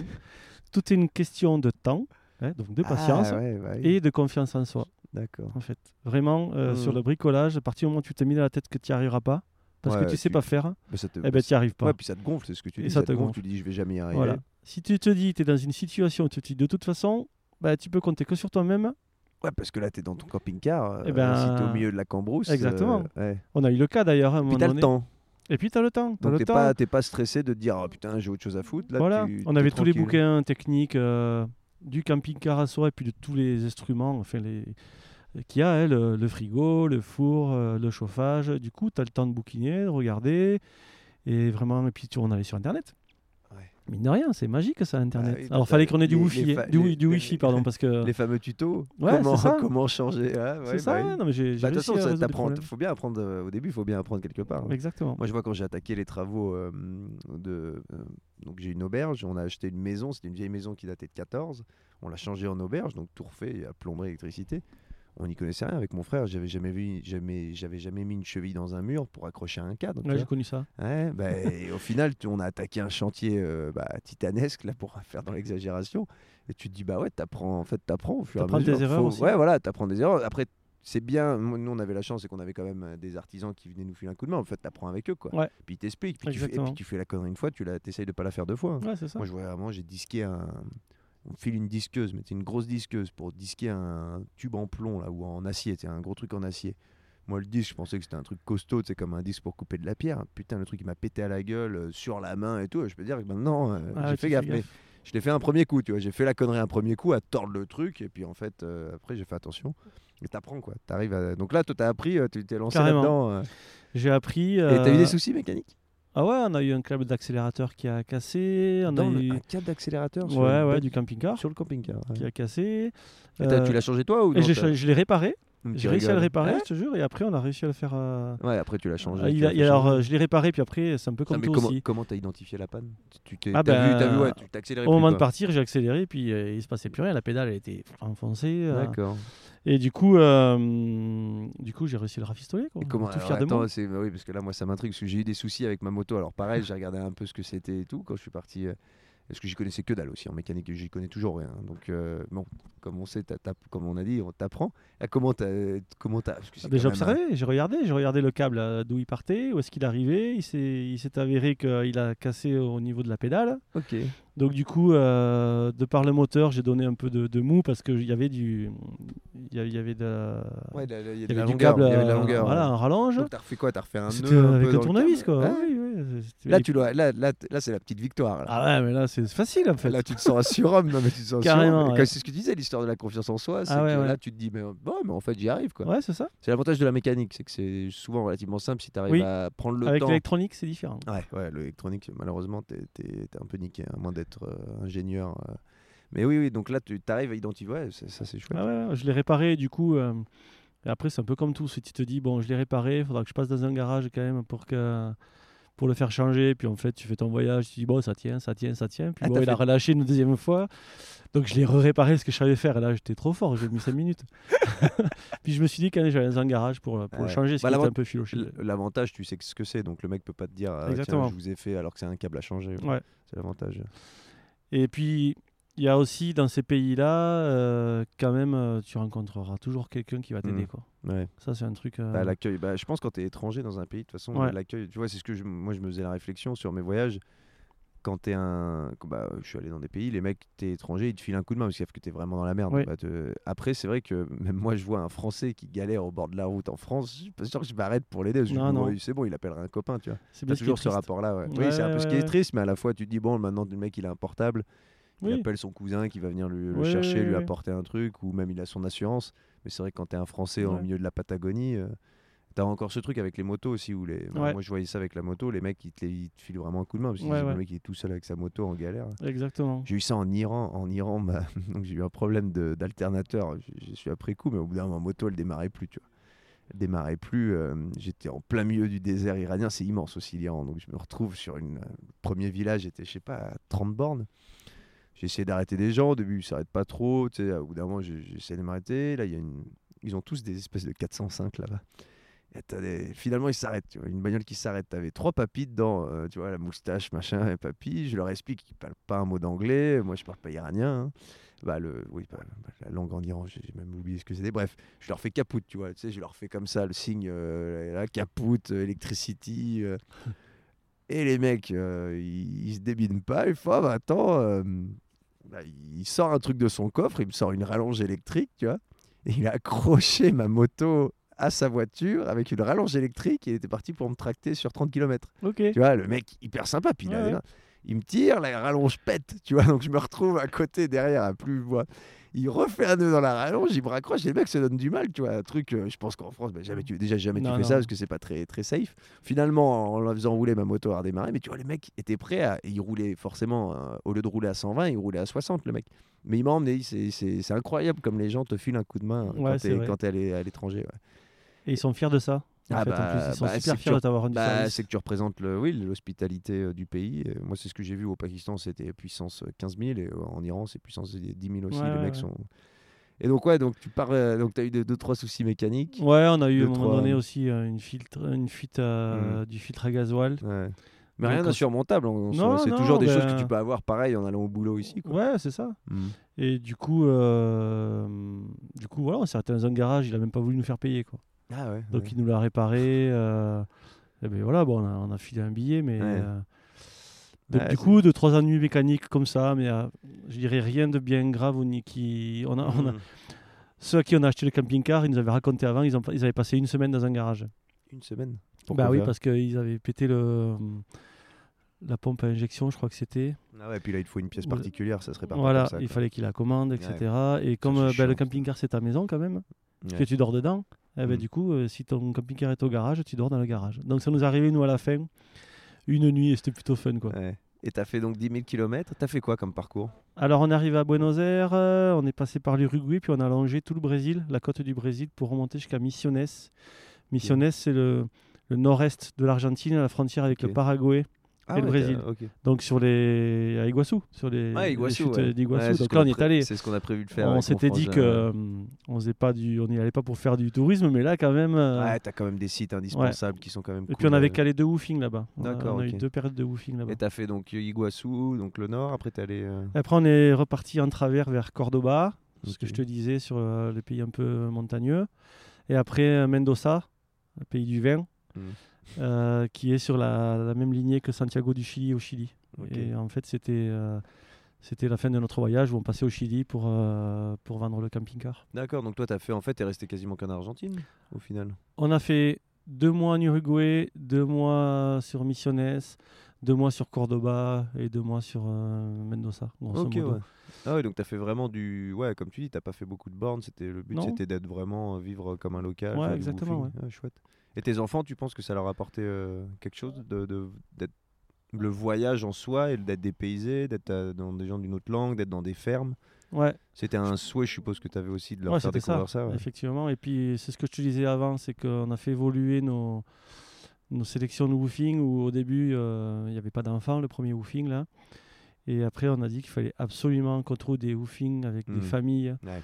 pour qu'il y ait des échanges entre enfants parce que c'est vrai qu'effectivement, c'était pas évident. C'était moi essentiellement qui travaillais sur le woofing. Mhm. Et euh, ben, Agnès euh, était partie sur le principe de travailler un peu, mais surtout la priorité c'était de s'occuper des enfants. Et hum, du coup, dans l'idéal, c'était vraiment de, de rencontrer des familles avec enfants pour qu'aussi ils puissent euh, jouer Bah ouais, entre eux, parce qu'au que- bout d'un moment, quand bah même, euh, oui. alors même si tu les amènes, tu vas avec eux, tu donnes à manger aux animaux, euh, tu vas arracher l'herbe, tu vas cueillir, euh, tu fais plein de trucs, mais eux, ce qu'ils veulent, c'est jouer. Ouais. Les enfants, Ouais. ils veulent jouer, ils veulent jouer. Et, et en missionnaise, d'ailleurs, Alexis, il a pu aller à l'école à trois semaines. Ok. Et au Ah, moment marrant, donné où il a eu le, déclenche, le déclenchement de Ils la langue, accepté là. pour trois semaines. Alors là, là, ça c'est un truc aussi hallucinant au niveau administratif. Donc on était dans une ferme où il y avait, euh, il y avait Anne et, Anne et Lee qui allaient à l'école, qui avaient le même âge qu'Alexis. Et donc là, on pose la question en disant, on pensait que euh, pourquoi pas vivre une petite expérience à l'école. Et puis la, la maman d'Anneli dit, ben, on va aller voir, on va aller voir à l'école, le directeur, va leur demander. Et puis on y allait le matin, euh, ils ont dit, non mais laissez-le, on le garde. hein. C'est fou. vous- ouais. vous avez- ils nous ont demandé une pièce d'identité qu'on a ramenée que le lendemain parce qu'on n'avait pas toujours tout sur nous. Et puis ils étaient super fiers d'accueillir un Français euh, dans une école Ouais. argentine. Quoi. Bah, c'est marrant d'avoir. Ils ont fait un petit, ouais. d'ailleurs, ils avaient un petit compte, euh, un petit blog là qu'ils alimentaient entre eux là, et donc du coup ils ont fait un petit reportage. Euh, et donc c'est pareil, une super expérience. Mm. quoi. Et pour lui, et lui, il, a- ouais, il, était, il être tout content aussi. Et au début, il savait pas trop ce qui se passait quand on l'a posé à l'école et qu'on l'a laissé tout seul au milieu de tous ces Argentins là. Et euh, les Argentins ils sont assez patriotes, hein. c'est-à-dire qu'à l'école, c'est en rang, ils ont la blouse et, euh, et ils chantent l'hymne euh, de l'Argentine euh, nationale et l'hymne aussi local. Ils ont chacun Ah, ils ont par province et ils ont en regardant le drapeau. et donc il a appris la chanson, il a appris l'hymne local, on va dire, qui nous rechantait des fois pour, pour rigoler, pour, pour s'amuser. C'était une chanson pour lui. Quoi. Ah bah oui, c'est une chanson. ouais. Et du coup, euh, génial, quoi. Ouais. Un accueil super. Et puis du coup, euh, il a appris aussi la langue euh, là-bas. Et euh, on s'est rendu compte aussi de le, le mode scolaire là-bas est quand même assez différent des- du nôtre. C'est que ils y vont soit que le matin, soit que l'après-midi, ils sont en demi-journée. Là, on était en zone euh, campagne. À Missionnès, là-bas, c'est terre très rouge. Euh, donc, il y a les axes principaux, ça va, qui sont à peu près goudronnés. goudronnés pardon. Après, c'est de la terre rouge. Et alors, quand il pleut, c'est impraticable. D'ailleurs, on s'est fait deux, trois frayeurs avec le camping-car. Ah, euh, tu m'étonnes, ouais. et euh, donc, quand il pleut, personne ne va à l'école. Et, euh, et puis, euh, quand ils arrivent à l'école, ils commencent à manger, les enfants, parce qu'il y a beaucoup d'enfants en fait qui se nourrissent pas comme il faut. D'accord. Il y a un fort taux d'illettrisme aussi, puisqu'ils vont peu à l'école. Euh, donc du coup, on a, on a découvert aussi un, homme- un Mhm. nouveau, notre mode d'éducation qui quand même était différent. Et c'est là aussi qu'on se redit quand on revient, waouh, Mm. quand même en France, euh, on a quand même aussi cette chance-là Ouais. hein, d'avoir. Elle est gratuite l'éducation là-bas aussi. hein. Mm. Mais quand même, on- voilà, au niveau euh, ce que, ce que je disais l'autre fois, je partageais avec Clarisse, c'est qu'il y a des endroits en Argentine où c'est 50 ans ou 60 ans avant, comme on était en France. hein. Ouais. Ils travaillent encore avec les bœufs. Ah, t'as, t'as ça. Les a- enfants, euh, dès qu'ils sont- Moi, j'avais fait un peu l'Argentine, mais j'avais fait la Patagonie, mais la Patagonie, Ouais. c'est, c'est, à, bah, c'est à part, quoi. C'est pas, tu vois pas vraiment. Ah si, dans les campagnes. euh, Oui, oui, non, ça. mais oui, non, mais tu vois, quand tu fais des treks, des trucs, tu vois pas le- la vie, la vie locale comme toi, tu l'as vu d'ailleurs. Ouais. Et ouais, donc t'as, ouais, t'as encore à ce Ah niveau-là. ouais, ouais, des- ils travaillent avec les bœufs, les enfants travaillent. hein, euh, Hmm. Toute la famille, dès qu'ils sont un peu en âge d'aider, euh, ils aident. Ils font beaucoup de troc entre eux. Donc celui qui va avoir... euh, euh, du il y a- lait, Il y avait beaucoup d'arbres fruitiers. euh, J'ai oublié le nom, mais beaucoup euh, orange, mandarine. Hmm. On en a fait une, une cure là-bas, c'était excellent. Et voilà, ils, ils, troquent ça contre une autre... euh, avec leurs voisins qui, qui Ah, autre chose, ouais. euh, ou alors c'est de la vente, mais, mais vraiment pas cher, ou tu vas te servir dans les dans l'arbre. euh, euh, ils, ils peuvent l'échanger contre des œufs, par Ouais, exemple, ouais. parce qu'ils ont beaucoup d'animaux. J'allais dire, du lait, poules. des œufs, après voilà. tu Donc beaucoup de troc. Ouais, ça doit être un petit encore. retour en arrière. euh. Ouais, ouais, exact. Et qui- qui, est plutôt intéressant, ouais, d'ailleurs. ouais, euh. Puis toi, t'as pu vraiment, vu que vous restiez longtemps à des endroits où tu t'imprègnes de ça, quoi, Ouais, tu, tu bah vis là, vraiment, tu vis vraiment la chose. On a appris à fabriquer de la bière euh, là-bas, Ouais. sur, sur ce woofing, là, à Missiones. Ouais. Ils voulaient lancer, pro- fabriquer un peu leur, leur bière euh, voilà, pour la proposer à, à la vente parce qu'il y a le woofing où tu as le côté euh, bioconstruction, ferme, mais il y en a certains aussi qui ont des cabanes et qui louent. Et ils vivent un peu du tourisme quand même. Et ils voulaient proposer ça, donc du coup on a participé à ça, c'était sympa aussi. quoi. Tu vois, c'est des choses. Moi, j'ai voyagé, mais toujours, bah, je, je considère déjà que je, voy- je voyageais beaucoup et longtemps. Tu vois, je faisais des voyages de 7 semaines, ce qui n'est pas donné à tout le monde. Mais c'est encore, un, toi, c'est encore un autre voyage, tu vois, de voyager un an. Ouais, tu peux vraiment t'installer, tu t'es pas pressé, tu vis comme un, Ouais, ouais. pour le coup, vraiment comme un local. Tu côtoies les, popu- les populations. Ça doit être vraiment autre chose. Ça doit être, bah, même toi, as dû, ça devait être totalement différent de ce que tu avais fait avant. euh, ah oui, le oui, ça, Népal, le Pérou, ça ça avait absolument rien à voir. hein. On, était hein. vraiment euh, au cœur des familles. Quoi. Ouais. On, on savait vraiment, on connaissait d'ailleurs euh, les grands-parents, les amis, parce qu'après on était aussi un peu l'attraction. Ouais, ouais, Tu bah vois, ouais. quand on était implanté dans une famille là, euh, ben, ils invitaient les amis euh, pour euh, rencontrer des Français. Et puis il y avait vraiment des échanges super, super intéressants. Et l'autre fois, je disais, on était allé dans une autre famille vers Mendoza, c'était où Louis, il était ancien pro de basket et prof d'histoire. Et du coup, il nous apprenait presque autant sur l'histoire de France que nous. On était un peu là, Ah bon On faisait ce qu'il savait un peu, mais pas trop. Euh, on était un peu comme des. Et tu, tu, retiens, tu retiens quoi de ce voyage? Alors, ce que je retiens que de ce vraiment, voyage, ouais, le- le- vraiment le truc le, le plus fort, j'en souffre encore aujourd'hui. Franchement, c'est la bienveillance et la gentillesse des gens. Ouais. C'est un truc de malade. hein. On a vécu des expériences. euh, on a quitté les woofings, on a pleuré. hein. Ah ouais. Ah ouais, ouais, c'était vraiment un truc euh, extraordinaire. Quoi. Les gens, quoi, les rencontres, gens. les, la bienve- et la bienveillance Ouais, des la gens, gentillesse, et la simplicité. On s'est rendu compte, alors on a écrémé tous les parcs de jeux de l'Argentine avec les enfants. hein. Il y a des parcs de jeux partout. Il y a un village, un parc de jeux central et une grande place. Hmm. Souvent, Ouais, c'est vrai que ça tourne autour des grandes places. ouais, les places à des euh, armes, ouais, souvent, ouais, c'est- ouais. ça se dit. Ça s'appelle comme ça. Hmm. Et euh, du coup, parc de les enfants, ils sont toujours dehors aussi là-bas. Ça, ça doit aider les enfants pour, euh, pour Carrément. créer des liens, en fait. Ah parce ouais. que les gens te voient comme une famille et pas comme un, Exactement. un mec solo. On a eu ou- beaucoup de rencontres comme ça, des gens Mhm. qui nous ont proposé de d'aller chez eux. Faut que je te raconte une aventure encore Ah, vas-y, extraordinaire aussi. ouais. C'est que avec les enfants, effectivement, euh, il y y a, euh, les enfants jouent avec les enfants, avec les Mhm. parents on discute, euh, et euh, du coup c'est plus facile. Mais les enfants entre eux, tout âge confondu, Ouais, ils sont aussi dans la bienveillance. Ouais. Nous, on a vu des, des jeunes ados, hein, euh, 14 ans, 15 ans, euh, qui allaient vers nous et, et qui, qui jouaient avec nos enfants. Quoi. Hmm. Donc euh, on avait des raquettes de badminton dans le camping-car. euh, et, et le gamin, il, passe, il a joué une heure avec Alexis. Quoi. Ouais. Euh, et ça, on s'est dit, on se faisait réflexion. Il y a en France, l'ado, il dit Oh, toi, le gamin, là, Ouais. rentre chez toi. T'en as, mais ouais, c'est peut-être ouais, un peu perdu. Puis il y, a le- beaucoup. il y a le côté avec les villes aussi où tu. Ouais, puis on est des inconnus. hein. Enfin, c'est un très ça, connu. que ouais. Il n'y a vraiment pas de. Hmm. On sent pas en plus cette euh, violence, entre guillemets, qui est de je joue à la bagarre tout le temps. et, Ah, euh, T'as vu, t'as vu vraiment une différence Ah ouais. ah, c'est c'est flagrant. D'ailleurs, on, Ouais. on le revoit là quand on revient. Tu vois, on se rend compte vraiment de comment c'était là-bas et ici. quoi. Donc ça, voilà, les rencontres, les gens euh, Mm. extraordinaires. Et du coup, l'anecdote que je voulais te raconter, euh, elle se passe à Mendoza, pays du vin. Alors tu vois, pour un Français quand même, pays du vin, euh, on est fier, mais quand même on, on est discret parce que là-bas, il se revendique champion du monde de, Ouais. euh, où il y a le meilleur vin. Quoi. Ouais. Donc on voulait pas les contredire. Et on fait les courses dans un magasin, on s'est arrêté sur, avec le camping-car, on s'était garé sur une place. Et puis, euh, et puis euh, on sort du magasin, il y a une nana qui vient nous accoster en disant, en discutant, vous êtes d'où Et les enfants, etc. Et où est-ce que vous allez dormir ce soir? Nous, ben, on ne sait pas trop. Peut-être qu'on reste sur la place. Peut-être qu'on va trouver un endroit. Elle dit non, non, euh, venez chez moi. J'ai un, un espace à l'abri, vous serez en sécurité. euh. Bon, ben ok. Et puis on avait en tête qu'il y a beaucoup de domaines là-bas. Mm. Et, euh, et on s'était dit, on aimerait bien se faire un domaine quand même. On est dans le pays du vin en Argentine, faut y aller quoi.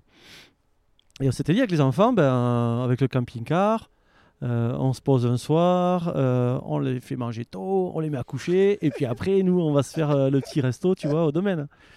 Et on discute avec cette dame là, cette nana, euh, de ça. On a vu le domaine, c'était un domaine bousquet en plus, origine français, avec du vin bio.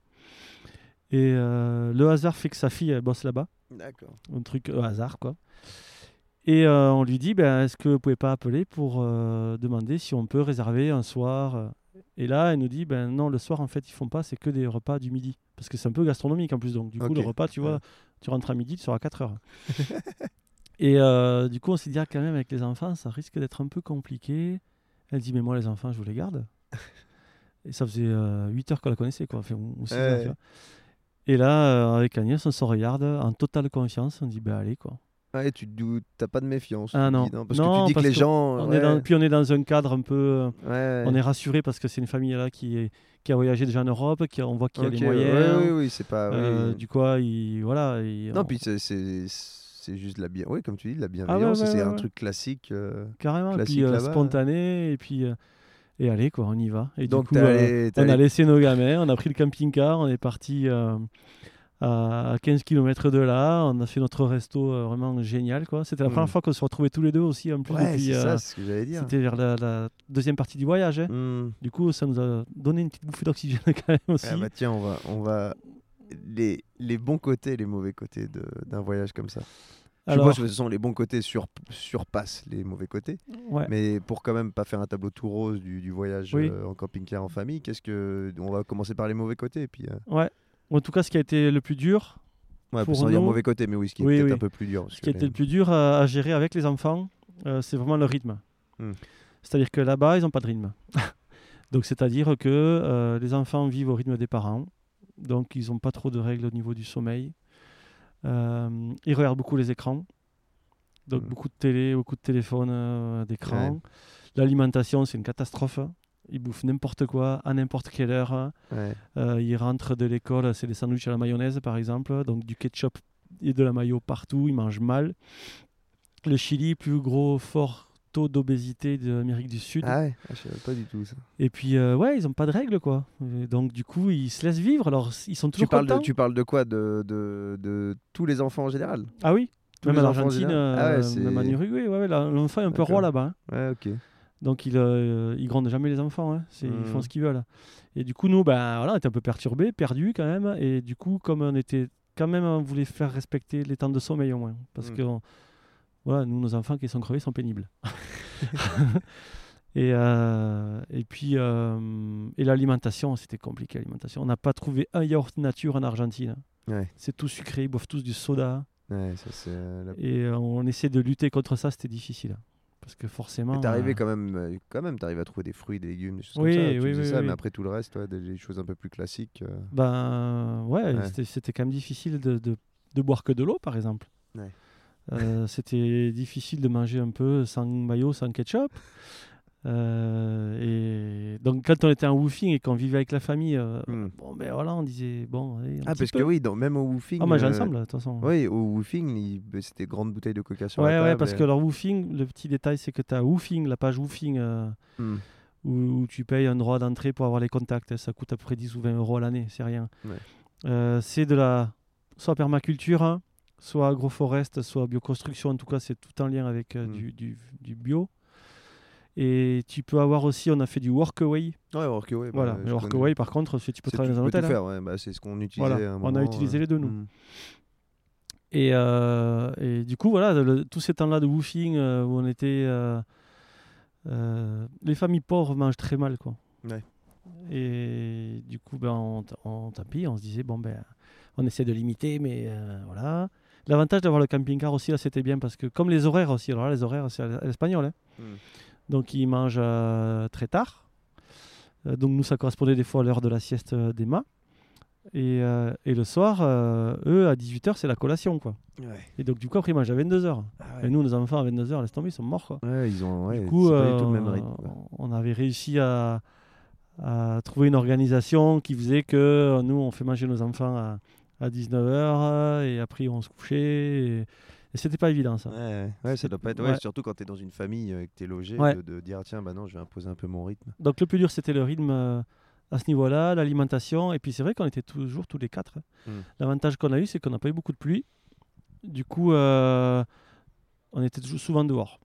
Donc on pouvait un peu prendre l'air quand même, hein, chacun. Mm. Parce qu'on se dit, euh, des fois, euh, c'est lourd d'avoir euh, tout le temps les enfants, mais c'est réciproque. hein. Hmm. Les enfants aussi, des fois, c'est lourd pour eux d'avoir tout le temps les le parents. temps, ouais, c'est vrai. ouais. Et du coup, c'était ça qui n'était pas évident.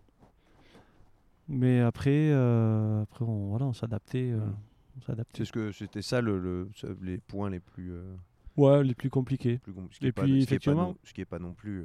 Ouais, c'est pas. oui, ça va. C'est, surmontable. Mais d'être tout le temps aussi quand même ensemble, Ouais. mine de rien, euh, Mm. au bout d'un moment, on a besoin d'air. hein. donc Ouais. on pouvait prendre l'air, hein, on pouvait se promener. Quoi. Euh, et c'était important de le faire d'ailleurs. Mm. Mais euh, par contre, on s'est découvert plein de trucs. Et les bons points alors? Alors, On a déjà euh, dit ce que tu avais retenu, donc ouais. c'était les rencontres, mais après les. J'ai plus envie de dire, si, si on peut dire les bons points, mais ce que, hum, par exemple, tes enfants, ce que tu penses que ça a apporté à tes enfants, ce que toi aussi, les- tes- ton, ce voyage-là t'a apporté, ce que ça t'a fait découvrir, bah voilà, tout, ce que tu vois de positif plutôt, de, de ce que tu retiens, ce que tu as vécu et ce que, tu, ce que ça a Mm. apporté après pour la suite. Mm, mm. Ouais. Euh, alors, déjà, on a été subjugué par les paysages. Hmm. Ça, c'est un truc. La faune et la flore, euh, en Uruguay, c'est un truc de. Les En oiseaux- Uruguay? Ah ouais, en Uruguay, les, les oiseaux qu'on voyait, euh, Ouais. les paysages, les fleurs, c'était un truc exceptionnel. quoi. Ah, c'est bon à savoir ça, parce qu'on se, on se demandait, on sait pas encore, on n'a pas encore fait notre périple là, avec mon frangin. Ah, l'Uruguay, c'est Ah génial, hein, Ah, j'ai adoré. hein. Petit pays, euh, pareil, c'est c'est dans la même lignée que, hum, que l'Argentine, hein, mais en Mhm. plus petit. Et euh, du coup, paisible. Montevideo, par exemple, le dimanche, c'est faire vierge. Quoi. Ah Y a ouais. Personne, c'est une capitale, hein, Montevideo. Ouais, ouais, bah. Euh, c'est un truc euh, où il vit vraiment un rythme complètement en décalage. Quoi. D'accord. Mais tranquille. euh, ça vaut le coup d'y aller alors Ah ouais, ça vaut le coup d'y aller. J'ai deux, trois adresses que je Ah pourrais te bah, de donner si tu veux. ça c'est prévu. Et puis, euh, pareil, ils ont. C'est des artistes là-bas, du street art, ils en font sur tous les murs. Partout, j'ai j'ai fait des séries photos. Uru- en Uruguay En Uruguay, Ah en. Argentine. euh, Ça, ça m'intéresse Ah aussi ouais. parce que j'ai- j'aime bien ça. C'est euh, un truc extraordinaire. J'ai fait des séances photos que des, des dessins qu'il y avait sur les murs. Quoi. Des trucs super bien faits. Donc, ce que, ce que je retiendrai, moi, c'est vraiment quand même l'aventure familiale. hein. Mm. Ça, on, s- on- on est conscient que c'est peut-être qu'une fois dans ta vie qu'on va faire Mm. ça, qu'on va pouvoir faire ça. Du coup, ça, c'est des choses qui resteront en nous, ancrées. Ce truc qu'on a partagé là pendant un an entre nous. Et euh, après, je pense que vraiment la les gens, quoi. Mm. Ce que moi, ce qui m'a vraiment euh, nourri, en tout cas, euh, et ce qui me nourrit encore d'ailleurs, c'est vraiment de se dire qu'il y a de la gentillesse, euh, il Mm. y a de la bienveillance. ouais, ouais, carrément. Et je me dis presque, tu vois, qu'au bon moment, on s'est posé la question si on n'est pas resté là-bas. hein. Clairement. ouais, ah oui, ouais. oui, oui, on s'est dit, non, mais on revient pas. On nous avait prévenu, hein, on nous avait dit, vous allez voir, quand vous allez revenir, attention, vous allez déprimer. Alors, les gens, ils nous disaient ça, bon, merci. Euh, donc, on se préparait. On s'était Mm. préparé un peu euh, au retour en se disant ça, mais euh, franchement, quand on a vécu euh, Ouais. tout ça, toutes ces rencontres Et ju- extraordinaires. Et quoi. justement, le retour alors? Comment tu. Comment, comment vous avez vécu ça, aussi bien toi, ta femme ou tes enfants Comment? Donc, content de rentrer. Vous rentrez quand à ce moment-là Vous rentrez au. On est rentré euh, En été, c'est ça 15 mars. Ouais, en mars, ok. 15 mars. Donc on rentre à, à Paris.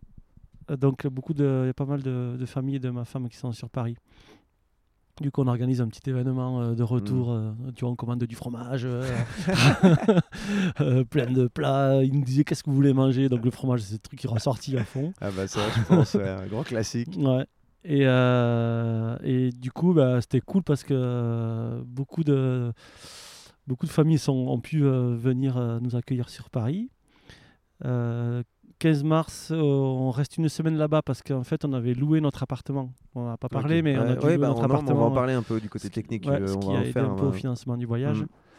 Donc du coup, on reste une semaine à Paris, donc on est bichonné, chuchoté, on parle voyage.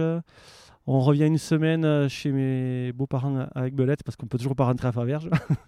et moi, je reprenais le boulot le 1er avril et donc et on réintègre l'appart euh, 1er Tu avril aussi. reprenais le boulot le 1er avril? Bah ouais, après, Ouais, bah, il faut. ça hein, servait à rien que je reste, ouais, euh, oui. tu vois, que je prenne des Ouais. congés encore ou une dispo encore plus Ouais, t'as eu un quoi. petit sas de décompression parce que t'es rentré le 15, ouais, Ouais, t'avais deux 15 semaines, deux semaines pour te. Ouais. ok. Donc, euh, donc content de rentrer, de revoir la famille, de retrouver un peu des repères, du confort, euh, de l'espace. Euh, ça, c'était sympa. Mais par contre, en totale déconnexion avec tout le monde.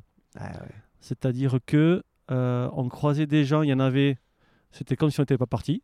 Ils nous racontaient ce qu'ils avaient fait la veille, ou tu vois, euh, Mm. ou leurs problèmes quotidiens, et leur histoire de, de, de- voilà, de stress ou de tout ce que tu veux, quoi. Ouais. Ou toi, pour le coup, ça te parlait euh, plus trop, quoi. Bah non, que, mais nous on ouais, était, on se dit mais qu'est-ce qu'on fait là quoi? Et On n'avait même pas envie de parler de voyage parce qu'on se, on se disait euh, non mais de Ouais. toute façon ils vont pas nous comprendre. Ouais, ouais, c'est On va un- pas se comprendre donc du coup Mhm. euh, ça a été quand même C'est pas un facile. décalage, ouais. T'as un Ouais. vrai décalage, tu le sens. Et donc heureusement avec Agnès on, on discutait pas mal entre nous et on faisait le même constat. Mm. Et, euh, et ça c'est vrai que c'était pas évident et puis après bah, la reprise du boulot elle est quand même pas facile. Euh, J'ai un très bon accueil de mon équipe. Mhm. Mais je suis quand même aussi en décalage et je le suis encore un peu. Ouais. où vraiment je, je me rends compte de hum, dans quel état d'esprit on est aujourd'hui ici en France. Moi, ça me Mm. fait peur, quoi. Ouais. Franchement, ça. Dans quel sens? Ben, on est toujours à courir, on est toujours à regarder les autres, on est toujours à, à se comparer. Puis il y a, y a quand même de l'animosité, moi, je trouve, hein, entre les gens. Mm. Et ça, quand, euh, ça on l'a jamais perçu en Argentine. Ouais. Jamais, jamais, jamais. Quoi. Et les gens, ils, quand on est revenu, ils disent Ah, vous n'avez pas eu de problème euh, Non. Et vous ici, parce que par contre, ils peuvent nous en raconter. hein. Euh, Ah, c'est fou, c'est fou cette, Ah ouais, euh, cette ouais, mais différence. c'est- flagrant, c'est flagrant et. Tu penses que c'est c'est de l'individualisme euh, en France, ou en tout cas du côté. euh, oui, moi en France, y a comment, tu- comment tu t'expliquerais cette différence? Toi qui as pour le coup fait les. Bah, Bah, connais les deux, Ouais, comment t'expliques cette différence? euh, On a oublié des choses essentielles parce qu'on a tellement Mm. tout ce qu'on veut, tout le confort. euh, on ouvre le robinet, il y a l'eau qui coule, on appuie sur un bouton, il y a la lumière qui Mm. s'allume. Donc on cherche encore autre chose et, on et on cherche cherche- encore autre chose, mais autre chose, je crois qu'il n'y a pas. Ouais. Enfin, en tout cas, oui, c'est superficiel. Ouais, c'est alors- quelque chose qu'il faudrait chercher à l'intérieur de soi c'est ça. ou de, de se dire tiens bah là en fait ça va je suis heureux et ça suffit Ouais, ouais, moi je me pose souvent la question, je dis, mais pourquoi tu fais ça, quoi? À quoi ça sert, Donc, quoi Tu vois euh, ce, ce voyage t'a changé? Ah ouais, ouais, carrément, ouais. Ouais. Ouais. Ouais, moi je me pose encore beaucoup de questions. hein. ah là t'es encore encore. ouais tu te dis euh, tiens Ouais. est-ce que ce que je fais là euh, c'est c'est pertinent? Ouais. ou est-ce que c'est ce que t'as besoin? Ouais, on- moi j'ai envie maintenant de, de, de faire euh, quelque chose qui correspond à mes valeurs, quoi. Mm. Et, euh, Et et- ça va parce qu'encore t'es dans un c'est con mais t'es dans une branche de métier dans ce que tu fais Oui. qui a une qui a un sens tu vois ouais, ouais, ouais. Bah, pour connaître un peu ce que tu fais. Oui, non, mais voilà, parce Ouais. que tu serais revenu dans un boulot un peu plus lambda où tu dis, ben, tu sais, dans une entreprise privée qui cherche Ah, justement. dans bah, le commerce, par exemple, ou Ouais, dans un truc comme où ça, t'es ça tout le temps, tu vois, pense, ouais. ouais. ça aurait été plus compliqué. Là, t'es Ouais. quand même ta démarche dans, dans la réduction des déchets, parce que Ouais. c'est en fait ça, la valorisation des déchets. Le... En c'est- fait, ça va que tu reviens, t'as quand même un peu de sens. Dans, Je dans- me nourris hein. de, de l'équipe et de l'ambiance qu'il y a dans l'équipe. Je me nourris effectivement des projets et des rencontres qu'on peut faire avec. euh, Mm. effectivement, on rencontre des gens euh, qui font des belles choses. Donc nous, on met en valeur ça. Euh, et du coup, ça, effectivement, c'est quand même, ça compense un peu. Après, j'ai du mal avec toute l'organisation, l'administration, Ouais. euh, décisions politiques, etc. Ouais. Donc j'essaye de faire avec, de toute façon on n'a pas le choix. Euh, mais du coup, effectivement, j'ai la chance quand même de faire un, un boulot qui correspond euh, quand même à, Ah, une tout cas, partie une de tes, valeurs. ouais, voilà, une, une de tes valeurs. Qui, Exactement. voilà, ouais. Et euh, tu vois, par exemple, Agnès, elle n'a pas repris son boulot. Hmm. Elle, est, elle, elle est revenue, elle a été, euh, elle a été persuadée parce qu'on partait aussi sur ce un an en disant on essaie de se poser quand même des vraies questions sur ce qu'on veut faire plus tard, Ouais, vous cherchiez. ce vous- qu'on veut pour nos enfants. Tu Notamment- cherchais quand même quelque chose. Tu Ouais, disais, ouais, on, va, ouais. on va en retirer quelque chose. le plus qui nous effraie, qui nous, qui nous effrayait, qui nous effraie encore, c'est l'éducation Hmm. de nos enfants, c'est-à-dire le, le système euh, éducation nationale, Hmm.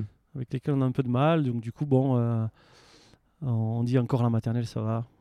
Ça se passe bien, euh, mais on n'est encore pas au clair avec la suite. Ouais.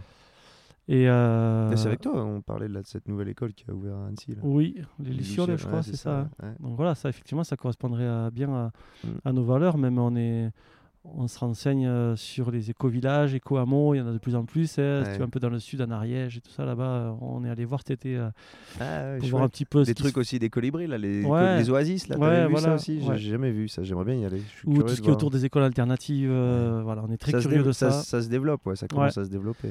On était curieux de ça. On va pas tomber non plus dans dans une extrême. Hmm, Tu vois, on, on veut pas non plus se mettre en marge de la société parce que. On, aime. J'ai- euh, J'ai eu un podcast avant, bah, le, le précédent avec euh, Héloïse Petitjean, où euh, pareil, elle a un enfant là, qui je crois a 3 ans maintenant. Et elle se disait, je, je veux, je veux lui donner des valeurs, des choses comme ça, mais je veux aussi le préparer à la société, euh, plus ou moins c'est ce qui ressortait. en Oui, cas. oui. Tu, tu- faut l'armer quand même pour affronter notre société, parce que tu peux pas en faire un, Ouais. Sorte de hippie euh, Oui, oui, bah, alternatif. oui, et Il faut quand même qu'il soit, c'est partagé entre les deux. Il faut trouver un, équilibre. ouais. Et du Donc t'en coup, es, es là, toi aussi, dans ta ouais, et réflexion. puis euh, pour idées- vous et pour vos enfants. Exactement. Mm. Et nos idées, elles évoluent souvent encore. Bah, on s'arrête pas sur une idée en disant bah, c'est ça qu'on veut. Bah, c'est ça. ouais, On De toute façon, c'est le propre, c'est le propre de, de, on va dire, de l'être humain. Oui, heureusement d'ailleurs. Oui, de- de, toujours remettre en question un peu. Exactement. Et ça, effectivement, c'est aussi en, ayant du dialogue hein, entre nous Mm. euh, et en- avec d'autres d'ailleurs aussi. Et en, en voyant un peu des exemples de ce Et qui se fait. pour le coup, ce voyage a dû accélérer euh, pas mal de choses, de réflexion, de- Ouais. en tout cas confirmer certaines choses. Exact. Ouais, mais ça reste des décisions pas faciles Mm. parce que c'est peut-être des déménagements. euh, Ouais. Mine de rien, on est dans un aspect financier, voilà, on a des crédits à payer. Ouais. euh, on fait, on- voilà, on a. Je pense pas qu'on change du jour au lendemain. hein, il faut Mm. vraiment que Ouais, ce c'est soit. un, pro- un processus. ouais. Faut que ce soit Et réfléchi. tiens, bah, on, va, on, va, on va parler de la, un peu plus technique par rapport aux gens qui éventuellement. euh, se, je pense tu en as beaucoup qui voient le, le- le frein, notamment au niveau de l'organisation, au niveau des finances. Donc tu es quelqu'un de normal, c'est-à-dire que tu Oui. as un boulot, tu voilà, t'es pas t'es pas rentier, t'es pas je suppose Ah, que tu as des crédits comme tu Oui. venais de le dire, donc tu as des enfants. Euh, comment tu t'es quels ont été les points que tu as dû régler et quel degré de difficulté tu leur accordes euh, Alors, euh, donc par rapport au boulot, effectivement, l'avantage d'être fonctionnaire, c'est qu'on peut quitter ton, son boulot une année et ça se négocie avec l'employeur et tu reviens, euh, Mm. voilà, sur, tu reprends ta place. Ça peut aussi se négocier dans le privé, je suppose. Peut-être Oui, un peu plus, oui, parce voilà, qu'on en a peut croisé ouais. effectivement qui avait négocié ça dans Mm. le privé. Donc euh, effectivement, ça c'était, euh, c'était pas un frein.